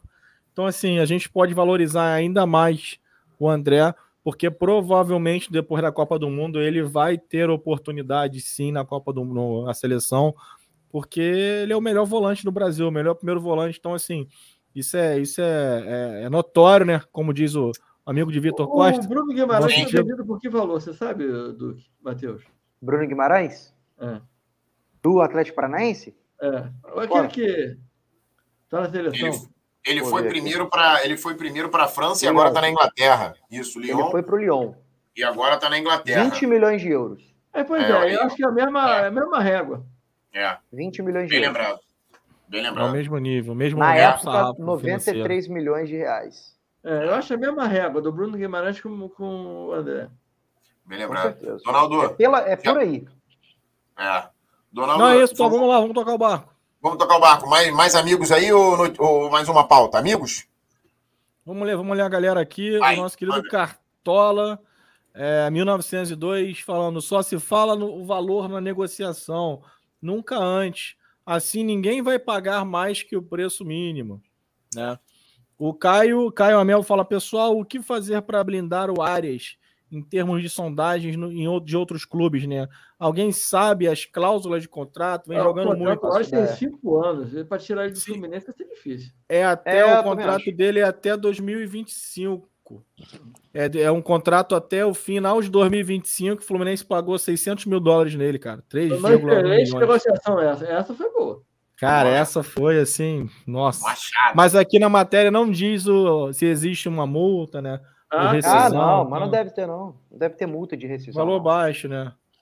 Um, não, não. O... Por exemplo, a multa. A multa, a multa é para tirar ele, no caso. qualquer valor. Você, você pode estipular multa posterior para qualquer valor. Ah, a multa para sair para um outro time nacional é 100 vezes o salário anual dele. Uhum. Ah, tá. aí para fora você. Do terceiro, são 13 vezes 100. É alta. E para fora, e para fora é você estipula. Qualquer é, valor. Alto, isso. Manda, Donaldo. Leio aqui só um amigo que ainda não li um comentário dele, o André Rodrigues. Fala: Olá, amigos. Nosso elenco é bom. O importante é jogar próximo, pois, mesmo, mesmo com duas posições frágeis, ele, elas barganham, né? E o Felipe Seixas fala: Boa noite, amigos. A magia do dinizismo está acabando. Ah, e o Caio Amel agradece aí a resposta. Tamo junto, Caio. Valeu, são 12, são 12 jogos sem perder. São 12 jogos. Eu acho que, né? Isso, então acho que a magia ainda está no ar. Falta a magia. Nós jogamos da... bem, eu achei que nós Sim. jogamos bem. Nós jogamos mal, tomamos um sufoco no final. Verdade. Mas o jogo inteiro, assim, foi, foi um bom jogo, pô. É isso. Vamos para a pauta número 5. É, o, aquele, o, o, Ducão, aquele repórter que dá furo, dá barriga pra caceta, é, mandou mais essa no dia de hoje. Jorge Nicola noticia interesse do Fluminense no lateral esquerdo do São Paulo, Reinaldo, aquele do olhinho caído e olho normal, tipo o Amaral, né? E aí, ele, o contrato do Reinaldo acaba no final de 2022 e, portanto, já estaria livre agora, na, já está livre, né, na verdade, para assinar um pré-contrato. O, o Duque, parece que ele tá meio em baixa lá no São Paulo, mas eu gosto dele, é um bom jogador. O que, que tu acha? Cara, o problema, a gente precisa para ontem, né? É. A realidade é que a gente precisa para ontem de um lateral, principalmente esquerdo, né? É, o Reinaldo, ele já vai para 33 anos ano que vem. Opa, não é um jogador sabia. novinho. Não é um jogador novinho. Ele já tem 12 jogos no Brasileiro, ele não pode ser inscrito na Copa do Brasil, ou seja, seria uma contratação para 2023. E pensando por esse lado, eu não traria. Eu não traria de forma alguma. Não acho um jogador ruim, tá? Ele tem boa bola parada, ele tem bom cruzamento, bate pênalti, Isso. seria um batedor oficial de pênalti, de falta lateral, bate muito bem na bola mas é um jogador que vem em baixa, né? Não é titular no São Paulo hoje. A torcida do São Paulo pega muito no pé dele. É, já tem uma idade já avançada, avançando ainda mais, né? É, não deve ter um salário baixinho. E a gente precisa de um lateral esquerdo para ontem. Eu acho que assim, se fosse querer mesmo um lateral esquerdo é, para hoje, para ainda para a continuação da temporada, esse não, é, não seria o nome, porque ele não poderia jogar nenhum, nenhuma competição pelo Fluminense esse ano. Mas para ano que vem, eu acho assim, tem inúmeras oportunidades melhores, tem inúmeras condições melhores aí de você tra trazer um lateral, principalmente no mercado sul-americano, tá? Principalmente no mercado sul-americano, porque o Pineda é um ano de contrato de empréstimo e vai embora, ele com certeza não fica. É. Já é um jogador é, estrangeiro que estaria saindo, né? Então, eu acho assim, para ano que vem, uma contratação para ano que vem, eu não traria, sinceramente. E você, Betão, o que, que tu acha aí do nome? E, e, já projetando, se você não aprova assim como, como o Matheus, é, que tipo de solução que a gente pode ter a médio prazo, né? Porque já que para agora tá complicado. Eu não conheço, cara, não conheço o jogador, não vou opinar, porque realmente eu não acompanho. Não... Sim, sim. Para mim foi uma surpresa, não acompanho, não posso nem opinar. Beleza. Donaldinho, e você? Nem lembro do cara. Assim. Mas ele é tudo isso aí que o, que o Matheus falou, é exatamente essa parada. As características são É, a idade, a idade dele, né? Eu acho que, que pega, que pega um pouco, né? Até porque. É, se fosse um jogador aí... de. Donaldinho, se fosse um jogador assim, 28 anos. É. Beleza. Mas, pô, o que me surpreendeu foi a idade. O que me surpreendeu foi a idade. Todas as outras informações eu tinha, mas eu achei que ele fosse um pouco mais jovem. Parece que o Diniz já trabalhou com ele e gosta do jogador. É, mano. parece que o Diniz está pedindo. Parece que é o Diniz é, está pedindo. Exatamente. Mas conclua, Donald. E a gente vai, e, e, ele vindo, a gente sabe que existe aquele contrato de praxe, né? Que são pelo menos dois anos. Dois anos. Então, ele vem com 33, de repente para 34, vai ficar até 36 anos é, aqui. Um Provavelmente veterano. um salário alto, não vai ser um salário baixo, ele não deve ganhar mal no São Paulo. Aqui, Aí eu não sei, eu não faço só, ideia de preço. Só um porém, ele faz 33 agora em setembro. Ano que vem ele já vai ter 34. Já vai ter então, 34, então, é. Já confirma minha conta. Vai estar com 34, ou seja, ficando dois anos aqui até 36 para um lateral, né? É, aí, teoricamente, vai ser. Porra, isso que é, cara, que, que posição infeliz da gente, né, cara? Que teoricamente seria uma terceira opção E tem dois lá, entendeu? O Fluminense tem que dar um jeito de se desfazer de alguma forma de, de Cristiano, de Pineda, fazer alguma coisa, porque realmente é, toda vez que a gente para para analisar a, a, lateral de esquerda ali é o nosso é o, é o, nosso calcanhar de Aquiles ali, né, cara? A gente fica bem decepcionado, mas realmente a idade dele me preocupa um pouco e o fato também dele dele, não sei se ele não tem, já tem um tempo com lesão, não sei como é que ele tá jogando lá no São Paulo. Ele teve uma lesão contra o Atlético, eu acho. Fala aí, Duque. Por exemplo, o Cartola 1902 mandou uma, eu ia até falar sobre ele. É, mandou uma opção aí na, no chat que é espetacular, que é o Gabriel Soares do Colo-Colo. O contrato dele ah. termina no final do ano. Olha aí, ó. 2022. Já falei sobre ele até lá Jovem. no Twitter. 24 anos, se eu não me engano. Boa. 24 anos, um jogador bom, um chileno, lateral esquerdo, Gabriel Soares do Colo-Colo. Termina o contrato final do ano agora. Essa era uma ótima opção para trazer para o ano que vem. Era uma ótima opção. Ele até falou também do Felipe Jonatas dos Santos. Não é um jogador assim que me agrada de tanto, mas é melhor do que todos os nossos laterais esquerdos. E também é, ele é meio meio, Acho meio que vem ele, o Diniz já falou que vai vai tentar o Marcos Pedro. É, ou dar oportunidade para o Marcos é. Pedro. Ele já falou, eu, eu, eu acho que quer seria, trabalhar com o Marcos Pedro. Seria interessante essa oportunidade para o moleque, até porque é um jogo. É, é, eu acredito que o Cuiabá não vai ser tão agressivo. Cuiabá, se bem que o Cuiabá está na, tá na zona de rebaixamento, é o primeiro da zona ali, né? a gente vai falar do jogo ainda com certeza. Mas eu acho que poderia ser uma, uma aposta do Fluminense é, apostar na base, cara. A base já salvou a gente várias vezes. Não é possível que o Marcos Pedro seja pior do que o Pineda, entendeu? Não é possível. Não tem como, entendeu? É isso aí, Vitor. Eu discordo muito quando falam que o Fluminense não utiliza a base. Certo? Vê o nosso time titular, quantos jogadores tem da base? Sim. Sim mas subiram muito com ali, com, naquela época de 2020, tem, né? né? Tem, 2018, na verdade. Tem jogador da base, então.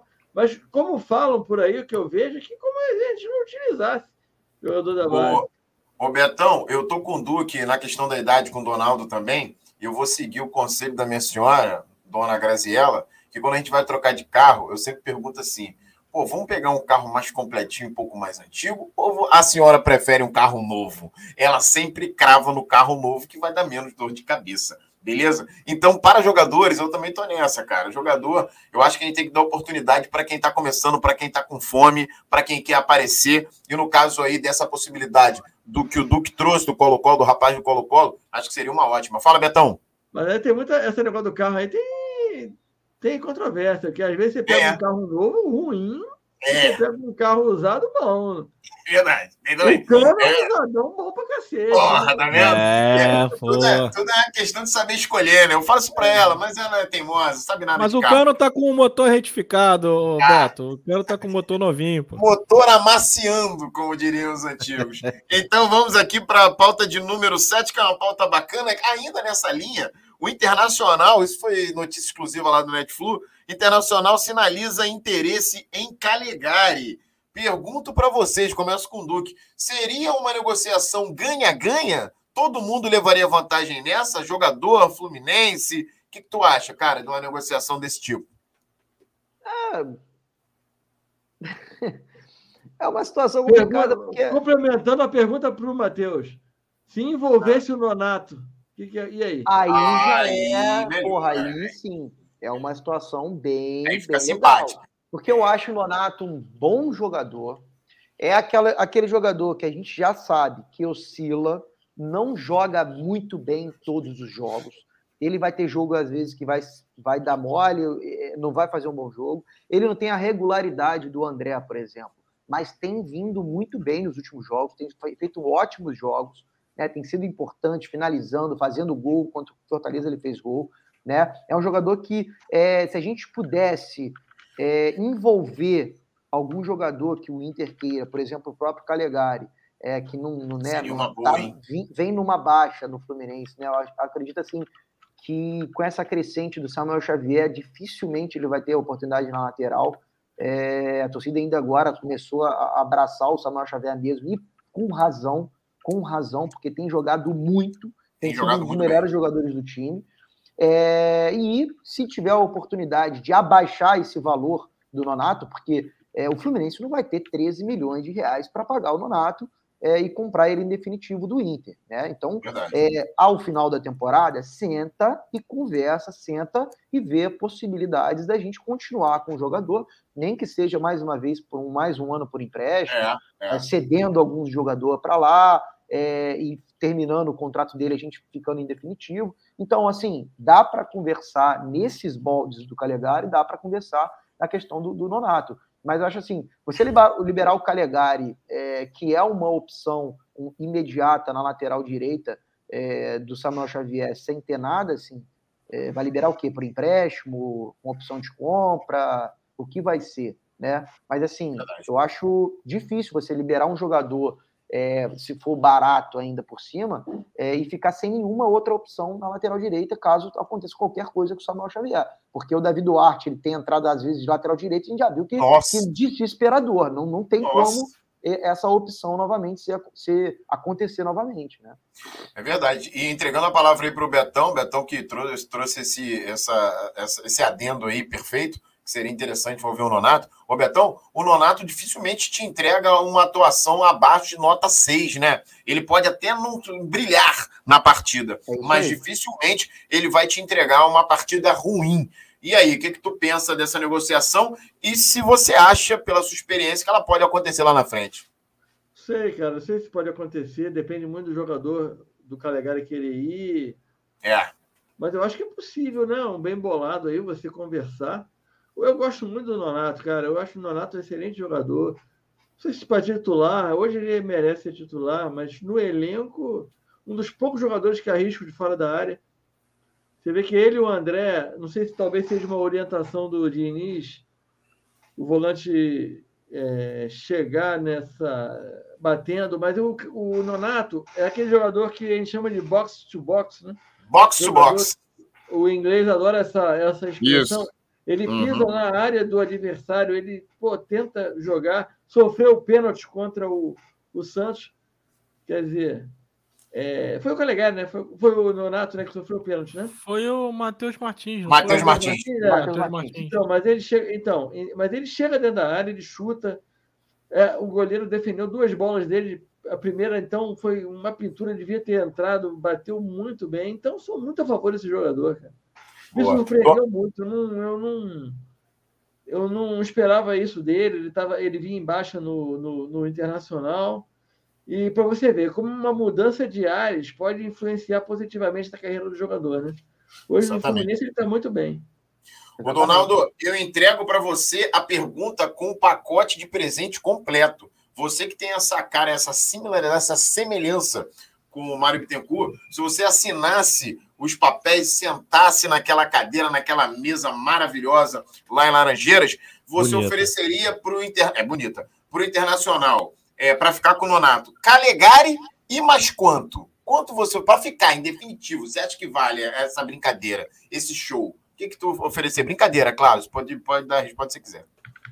Não, olha só, em relação ao Calegari, Calegari tem um contrato com a gente até 2025.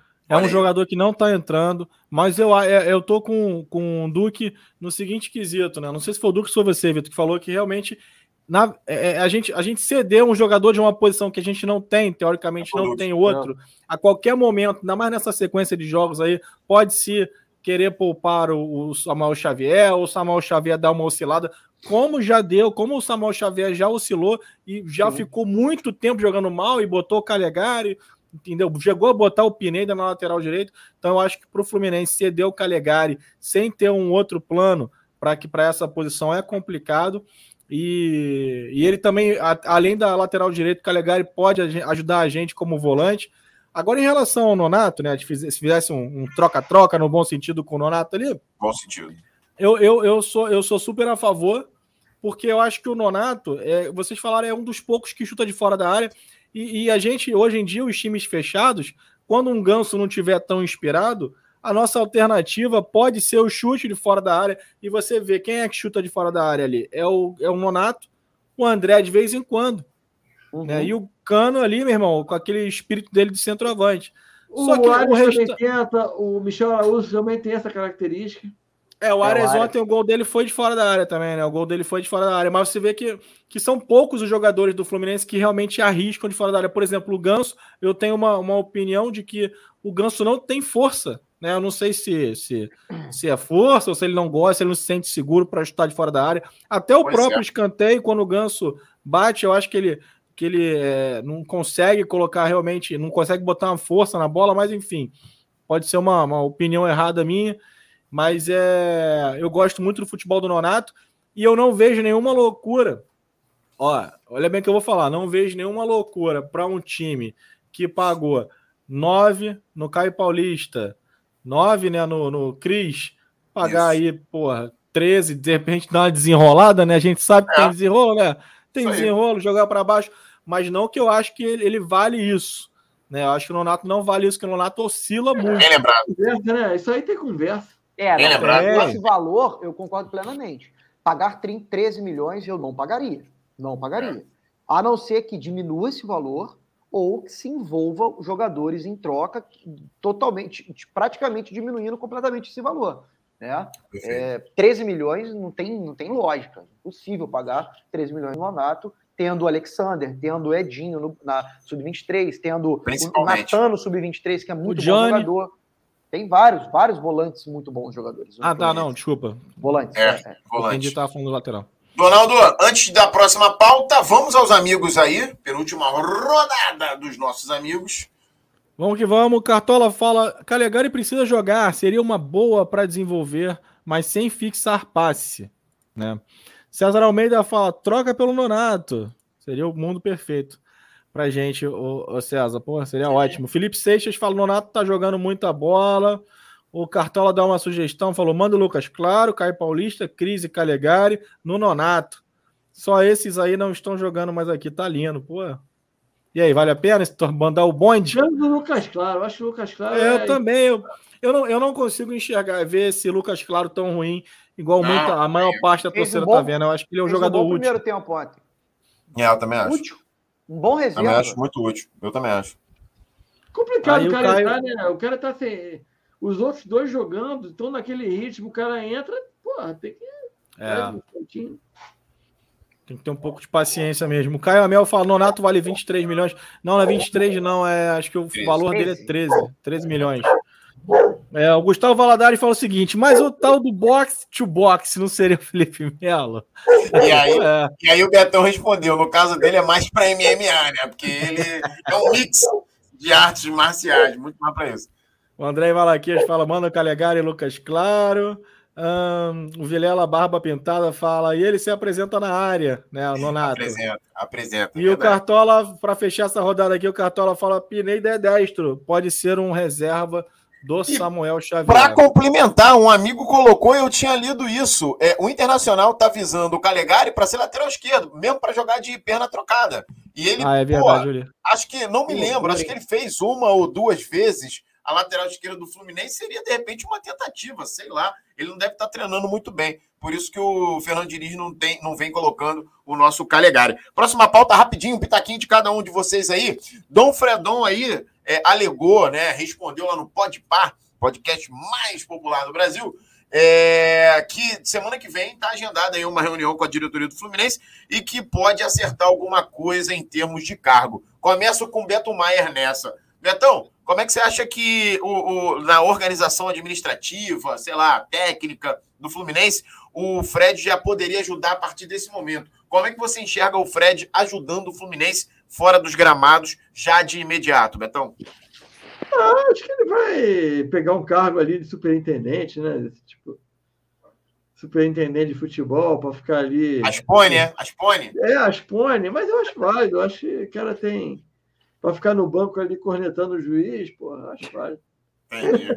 E você, Matheus? Mas vai ser isso aí, não vai ser nada. Não tem muito o que fazer, né? Essa questão aí de, de diretor de futebol, essa questão é. mesmo que o, que o Beto falou, essa talvez é, a transição base profissional, tem bastante é coisa aí que ele possa trabalhar, um cara novo, né? Um cara é, que se, se, se esforçar e se capacitar para pode ser um, um grande um grande nome aí para o futuro, né? Ô, Matheus, antes de passar para o Donaldo, você falou tudo. Eu acho que tem que se capacitar antes. Não acho que não deu tempo é. ainda de se capacitar. Mas eu acho que ele pode ajudar, em especial de imediato, na relação entre é, elenco de futebol e diretoria, elenco de futebol e administração. Eu acho que ele pode fazer esse meio de campo pela experiência que ele tem. Pela agora, experiência, né? É, agora, outro tipo de cargo que, que requeira, de repente, um pouco mais de conhecimento. Qual cargo que, que ele pode pegar? Que tá ah, fala, fala, fala aí, qual? É, mas aí é um cargo mais, é, é mais político, né? É, é um cargo político. É um cargo político. É, nada, não faz nada, fica ali e tal, pereré, parará. É. Ele, olha, o vice de futebol, quando tem, é mais para atrapalhar do que para ajudar. Normalmente. O vice de futebol hoje, inclusive, é, é, é, isso estatutariamente não pode ocorrer, é o Mário Bittencourt. É verdade. É o carro que dá vago. Então ele oferece para o Fred. Fred é vice-presidente de futebol do Fluminense. Acabou, ah, tá bom. Vai acrescentar o quê? Nada. Mas Nada, tá vai, vai, continuar do jeito que tá. tá lá. E não, é remunerado, melhor isso, não pode ser remunerado. É verdade. Já tem eu, muito dinheiro no nosso Fred. Fala. Eu vi metade, eu vi metade dessa, dessa, desse aí, podcast. Que que você achou? Eu não vi. Não, então, é, essa parte aí que ele fala que na semana que vem vai ter uma reunião, é, ele fala que ele fez, já fez um, um ou outro curso na CBF, mas ele, eu não, não pesquei qual curso que ele fez. Estou com vocês, acho que ele tem que estudar, tem que se capacitar. Eu acho que no momento eu vejo, se ele quer ajudar o Fluminense, ele pode estar ajudando em algum cargo no campo, né? Alguma coisa ali realmente é, é fazendo essa transição da molecada da base profissional, é, de repente ali junto com ele. que outra coisa, Donaldinho. É, é pois é. Eu só fico preocupado, o, com todo respeito ao Fred, mas eu fico só preocupado de de repente haver uma forçação de barra para ele aceitar algum tipo de cargo no Fluminense, até porque na entrevista ele fala: não, eu vou lá, eu quero ver, ainda não sei o que vai acontecer, mas quando eles me chamam, é, no é. caso o Fluminense, é uma convocação. Então, assim, Isso. existe uma, uma certa né, pressão ali para de repente ele aceitar alguma coisa. Eu só fico preocupado, né, de de repente estar tá forçando uma barra né? E de repente não entra o cara, o cara acabou de se aposentar, tem que se preparar, tem que estudar. Ele pode sim vir a, vir a ser um, um bom um bom gestor ah, daqui a uns anos e é. tal, mas de repente não esforçar porque ele se aposentou, porque ele é ídolo e Eu tal. Acho muito difícil, muito difícil isso já ter sido conversado antes de se aposentar. É, é, boa. Eu também é, acho. A experiência de Beto Maier é, cala tira, a é. todos nós. Tu tira umas férias aí, Fred, vai curtir e tal. Quando daqui a um mês que é, você não vai conseguir volta. ficar longe do futebol ainda, a gente dá algum cargo. Fica botando umas fotos ridículas aqui. ali, fingindo é, que tá varrendo calçada, jogando o cara, é o cara gosta dessa porra, então vai ficar por ali. Ó, vou trazer a pauta rapidinho aqui também, que vou começar pelo Beto essa também, porque eu acho que o Beto viveu muito, é, não a época em si, né, Betão? Mas a luta pelo Fluminense em prol do reconhecimento aí da Copa Rio de 1952. A primeira tentativa, Beto, me corrija se eu estiver errado, e se você tivesse conhecimento, claro, essa informação, foi em 2012. Então, hoje, a gente está fazendo no dia 2 de agosto de 2022, 70 anos da Copa Rio, que, para quem não sabe, era considerado o campeonato mundial interclubes, ou de clubes, como queiram, da época, apenas campeões e vices é, da América do Sul e da, e da Europa eram convidados, beleza? O Fluminense venceu ali é, o Corinthians na final. Na final, na verdade, foram as finais, né, dois jogos. Fluminense ganhou de dois, por 2 a 0 o primeiro jogo, empatou o segundo jogo por 0 a 0. Então, as tentativas foram lá atrás em 2012 e agora no passado, em 2021, o Fluminense enviou mais um dossiê pedindo, assim como o Palmeiras, né, o reconhecimento da FIFA desse campeonato mundial. Betão, tu acompanhou alguma coisa lá atrás em 2012 sobre isso? O que, que você sabe e o que, que você pensa? Cara, acompanhei, não me lembro muito dos detalhes, mas acompanhei sim e fizeram um dossiê bem bacana, levaram Isso. na FIFA juntamente com o Flamengo, com o Palmeiras. Palmeiras. É, e a FIFA declarou já algum tempo atrás que são campeões intercontinentais, né? Tanto os campeões da Copa Toyota quanto os campeões da Taça Rio. Agora, cada clube que se declare campeão. O Flamengo lá se declara campeão mundial. Isso. Ótimo, a gente também se declara. Quer dizer, você pegar o, o pôster da Copa Toyota, as notícias da época, ninguém fala em campeonato mundial, é torneio amistoso interclubes. Quer dizer, aí a Globo, trem. Aí a Globo que era campeonato mundial e ficou. Quer dizer, Agora, então, gente... Robertão, é numa pegada, é numa pegada meio Napoleão Bonaparte, ele se autodeclara imperador é. da França, então beleza, entendi. Outros estão assim, menos os da FIFA. Mas parece que a FIFA já declarou que vai cancelar todos. Até os ah, é? eles promoveram. Ameaçou, é? Só daqui a partir da, desse próximo campeonato mundial com acho que com 12 clubes, 24 clubes, será? Que vai ser candidato. Agora, cada um se declare. O Fluminense declarou 52 campeonato mundial, está valendo. Nós somos campeões mundiais, pronto. Ronaldo, na mesa de bar, na, na, na, na, conversa do dia a dia, na, naquela cerveja no final de semana com seu cunhado, que não é tricolor, é, vale jogar na cara dele esse campeonato mundial? Ou você prefere ficar na tua, deixar essa coisa um pouco mais de lado? E aí? Não, se ele jogar, que, se ele falar que ganhou a Copa Toyota, né? Aí a gente tem que partir para cima dele com o pé no peito. Mas o que acontece é o seguinte: nesse ano, né, de 50, 52, o Fluminense e o Corinthians eles entraram, né? Porque eles foram os campeões estaduais ali. Naquela Isso. época, o estadual tinha um poder absurdo. Valia né? mais. E é. não tinha, não tinha um, uma, se eu não me engano, não tinha um torneio sul-americano naquela época. Então, é. assim, é, é, realmente foi, se organizou, tanto que depois de, de 52 né? Acho que a própria Champions ela foi organizada a partir de toda essa estrutura dessa Copa Rio. Então, assim, tinha todo um apelo da mídia, a mídia acompanhou muito esse torneio. É verdade. Então, é. E é, é assim, não querendo comparar, lógico que não, mas, por exemplo, teve aquele torneio que o pessoal fala que foi torneio de verão, que o acho que o Corinthians foi campeão mundial aqui da, na, no, acho que foi 2000, 2001, não lembro. 2000, 2000, 2000. 2000, então, e eles falam que eles são campeões mundiais, então assim, gente, só que a gente tem que, né, tem, tem que se existir. ali foi FIFA, é, ali foi, foi chancelado, FIFA. foi chancelado mas, FIFA. Mas teoricamente também naquela época o Corinthians não tinha Libertadores ainda. Mas o nosso também foi chancelado pela FIFA, só não tinha o nome, mas o juiz era FIFA. Exato. Ah, sim. Nesse Sim, sentido. tinha. Eu, eu, também já li sobre isso, que realmente tinham é, diretores, membros da FIFA aqui acompanhando o torneio, mas na hora de reconhecer, reconhecer é, como um torneio mundial é mundial. toda essa novela que a gente está vendo. Até o um amigo falou: o Fluminense tem que, tem que colar com a Leila e, meu irmão, partir para cima. Mas tem, esse, tem esse, que... esse, tem, eles têm essa, essa, essa junção aí, Fluminense e Palmeiras, para reconhecer a Copa Rio como o torneio mundial. Agora vamos ver se a FIFA Vai, né? Pois é, né? Pelé Santana, Orlando e... Pingo de Ouro, Didi, Castilho. Didi? É. Pô, é que timaço, Didi, Tele. Merecem. Merecem ter esse. Os melhores times da época, Penharol, enfim. Ô, Donaldo, vamos para a última rodada aí de mensagens dos nossos companheiros amigos de casa, nossos grandes patrocinadores são eles. Vamos lá, manda aí. O André, André Malaquias fala: a FIFA se fez presente em 1952. Aqui o Gustavo falando que Copa Rio é uma piada, dizem os vencedores da Copa Toyota. Aí o amigo falou aquilo que eu disse, tem que colar com a Leila, o Cartola falou. É, sobre isso. a Copa Toyota com os, é, em cima dos reservas que estavam bebinhos lá do Liverpool. Reza essa lenda é, aí. Verdade, Reza é essa lenda maravilhosa. Verdade, é isso aí. Pouco se fala, pouco se fala. Então vamos, vamos aí vamos. pro. Vamos para a nossa rodada final aí de, de palpites aí, de, de, de, observações dos nossos amigos dessa mesa maravilhosa. E vamos falar de Fluminense e Cuiabá. Começa com o Duque, Ducão. Fluminense e Ceará e Cuiabá, perdão. O que, que tu espera desse jogo? Você espera o Fluminense dominante, Fluminense voltando a render uma semaninha aí, quase uma semana, né? Seis dias aí é, de descanso.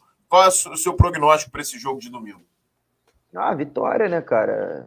Como diz vitória! vitória. Não tem o que pensar, né, cara? Tu pega o Cuiabá, né, um time que está na zona de rebaixamento. A gente tem um problema sério com times que estão na zona de rebaixamento. Isso aí, infelizmente, é a verdade.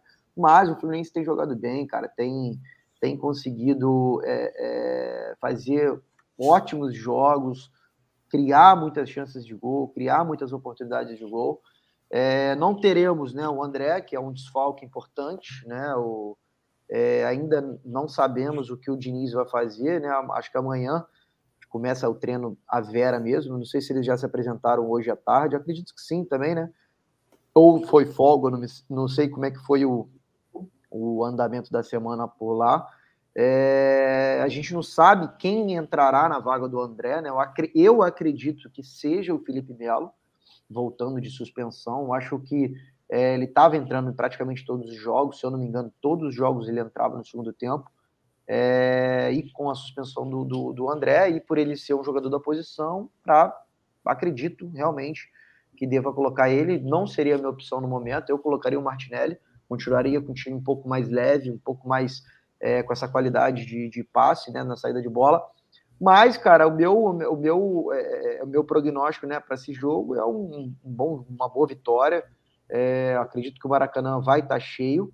Não sei se, se esgotado, lotado, acredito que não, mas cheio ele vai estar, tá, pelo menos aí, pelo menos 35, 40 mil pessoas vai estar tá no Maracanã. Hoje a gente teve 21 mil antecipados, né? Começamos a, a, a venda da, do público geral hoje, então até, até domingo, né? Até sábado, tem muita coisa ainda para rolar. É, mas a gente precisa da vitória, né? Não tem como a gente é, o Fluminense que está lá na frente, na, na parte de cima da tabela, almejando o G4, quiçá título, é, pegar um Cuiabá dentro de casa, não tem outra, outro resultado que não seja vitória, né? Boa. Betão, e aí? O que, que tu espera desse jogo? E vai estar tá lá, né? Vai, vai pagar cerveja para um amigo aqui, né? Vou pagar e Boa, moleque. me lembro dessa vibe que a gente está hoje contra o Cuiabá, contra o Atlético Goianiense. Estava todo mundo nessa vibe. É verdade. Ah, o problema mas, com o Atlético Goianiense, a gente, pô, teve a expulsão do David Braz no primeiro é, tempo. É, mas né, eu, eu tô brincando, eu acho que vai ser, a gente vai ganhar tranquilo. O Cuiabá vem. vem e eles estão com problema, né? Na, eles estão com problema na, na, escalação, parece que eles estão eles estão com dois jogadores que, é, que, não vão participar, eles estão decaindo, é. perderam em casa pro, pro, pro Coxa. Então, acho que vai ser mais tranquilo esse resultado e a gente vai sair de lá com 38 pontos. E bêbados, né? O que é o mais importante. É, Donaldinho, e você? Prognósticos para Fluminense e Cuiabá, 16 horas, domingo, Maracanã, estaremos todos lá. Mas você, que é, é um, tem um pouco mais de sucesso na vida, né? Sucesso financeiro que eu digo, e já comprou, inclusive. É, já comprou, inclusive, o, a Setor Sul, que é mais concorrido, que é mais difícil, você já comprou e vai ficar de maneira elitizada longe dos amigos. Então, fala um pouquinho sobre esse jogo para nós que vocês gritam, vocês cantam muito alto e eu gosto de ver o jogo em silêncio. O que acontece é o seguinte. Olha a classificação. Acontece... Olha a classificação aí. Olha a classificação. Olha o Cuiabá em 17 lugar. É o que, que a gente faz com os times que estão lá embaixo, Vitor Costa? O que, que dá a gente cara. É a nossa obrigação. Dá na cara, dá na cara Isso. deles. E o, o, Cuiabá, ele tá na, na, na primeira posição ali da zona de rebaixamento do famoso Z4, com 20 pontos né, em 20 jogos. Eles estão numa, numa crise lá, inclusive no último jogo. Deixa eu ver aqui na. Eles, eles perderam pro Fortaleza. Né, eles perderam pro Fortaleza fora de casa. Quer dizer, em casa, na verdade, perderam para Fortaleza. Fortaleza, perderam para Curitiba, empataram em casa com o Atlético Mineiro. perderam Show de derrotas! Show de derrotas! A última é, vitória então... deles foi contra o Botafogo em 10 de julho. Nossa! Os quatro jogos foram um empate e três derrotas. É isso. Eu nem lembro, eu nem lembro quando foi a última derrota do Fluminense. O que é então, perder? Então, assim, o que é perder? Dois então, isso aí eu não conheço. Quanto Atlético Goianiense. Foi mesmo? Há dois meses foi? atrás. E esse, coincidentemente, e coincidentemente estávamos juntos lá mais uma Puta vez. Puta que pariu, ainda bem que eu não vou. É, Pelo menos eu não vai. Nunca não vai. Ó, aquilo ali, então... Aquele encontro gerou uma resenha maravilhosa e fotos maravilhosas, mas o resultado foi uma merda. Verdade é essa. Mas antes do jogo a gente estava confiante. Porra, tava é confiante. Depois de enfiar cinco no Atlético Mineiro, eu não estava confiante Porra, naquele jogo. É isso, Donaldo. Complementou, Donaldinho? Não, é isso aí. Vamos para cima Boa. deles. Uma vitória importante para a gente continuar colando, colado ali no pelotão da, da frente. Mas pensar que né, logo, logo teremos o, o jogo da Copa do Brasil. Não sei o que, que o Diniz está pensando, se vai poupar alguém, se vai deixar alguém descansando por esse jogo, ou vai deixar só no banco, né? De repente pega o John Arias ali, deixa no banco, não sei. Ou de repente faz um 2 a 0 eu pensando alto. Faz 2 a 0 aí você bota, bota alguém no banco para dar uma descansada e tal, porque é. realmente tá numa batida aí muito forte de jogos importantes e intensos, né? Mas é vitória, é vitória. Boa. Vitória! Então, galera, vou encerrando por aqui. Vou começar agora com os destaques finais aí, os desfechos da galera. Boa noite. E ninguém falou placar, eu quero placar. Começo com o Duque. do que o seu boa noite e o seu placar para domingo. Ah, dá uma boa noite para a galera né, que esteve aí com a gente. Mais uma terça-feira bacana demais, falando sobre o Fluminense. É, o meu placar para domingo vai ser 2 a 0 Flusão, John Arias e Cano. É, é o delay, né? Tá virando até clichê, né? John Arias e Cano. Mas 2 a 0 Flusão, John Arias e Cano, se Deus quiser, uma boa vitória. O time jogando bem, é, voltando a vencer. Tá muito tempo sem vencer, né? Voltando a vencer e dar sequência aí para o campeonato, que a gente vem muito bem aí, 12 jogos sem perder. Se Deus quiser que a gente continue mais um. 13, vamos chegar no 13. O, o Betão, destaque final e palpite para domingo. Destaque final é a gente lá no Maracanã domingo, todo mundo junto, tomando uma cerveja legal, Boa. se divertindo. Que futebol é isso? Diversão. Perfeito. Diversão e hobby. Não adianta se aborrecer com futebol. A gente é apaixonado, a gente se diverte, mas a gente nunca pode perder o respeito por ninguém Boa. e tentar levar sempre na brincadeira o máximo possível. Excelente recado. Cara, Cara, meu palpite é 3x0, Fluminense. Pô, tá Dois gols do Cano e um do. Ganso. Ganso, é. Ganso tá precisando fazer um gol de longe. Donaldinho, beijo, meu 10 e faixa, seu destaque final e o seu placar assertivo para domingo. Meu placar 3x1, acho que a gente vai continuar tomando um gol aí de bola aérea, porque é, a gente não falou isso, mas acho que a gente não falou, mas o Fluminense agora vai ter duas semanas cheias aí para treinar Verdade. também, né? Isso. Então, é, mas eu acho que ainda não vai dar tempo do, do, não vai dar tempo de treinar essa bola aérea, a gente vai acabar tomando um golzinho ali só para né, não ficar tão fácil assim. 3 a 1 Fluminense, dois gols, dois gols do Cano, Germancano, já tem duas partidas, eu acho que ele não marca, né? Dois gols do Germancano e um gol do John Arias. Um gol do John Arias. Eu, 3 eu a 1. tô animado. Ó, vai, termina, termina. Não, não, e só agradecer, agradecer a galera do chat aí, pedir desculpa aí, porque hoje realmente vocês participaram muito mais aí, legal pra caramba ver essa interação, agradecer. E a gente sempre tenta colocar aqui o máximo de comentários na tela, ler o máximo aí, quem eu não li, peço desculpas aí, mas a gente tá, tá trabalhando aí para fazer vocês se sentirem cada vez mais parte dos palpiteiros. Sensacional. E quem quiser deixar comentário na caixinha aqui embaixo comentário, pode deixar que a gente lê, a gente responde. A gente está visualizando a corneta, a elogio. Pode mandar. Eu estou mais animado. 4 a 1 Fluminense, 4 gols de Nonato para mim. Anotem. 4 a 0 Fluminense, 4 gols de Nonato. Porra, eu, eu pago 13 milhões. Eu vou lá e pago. Valeu, galera. Um boa noite. É hora de dizer boa noite, Rio. Tchau, Brasil. Valeu, valeu, valeu.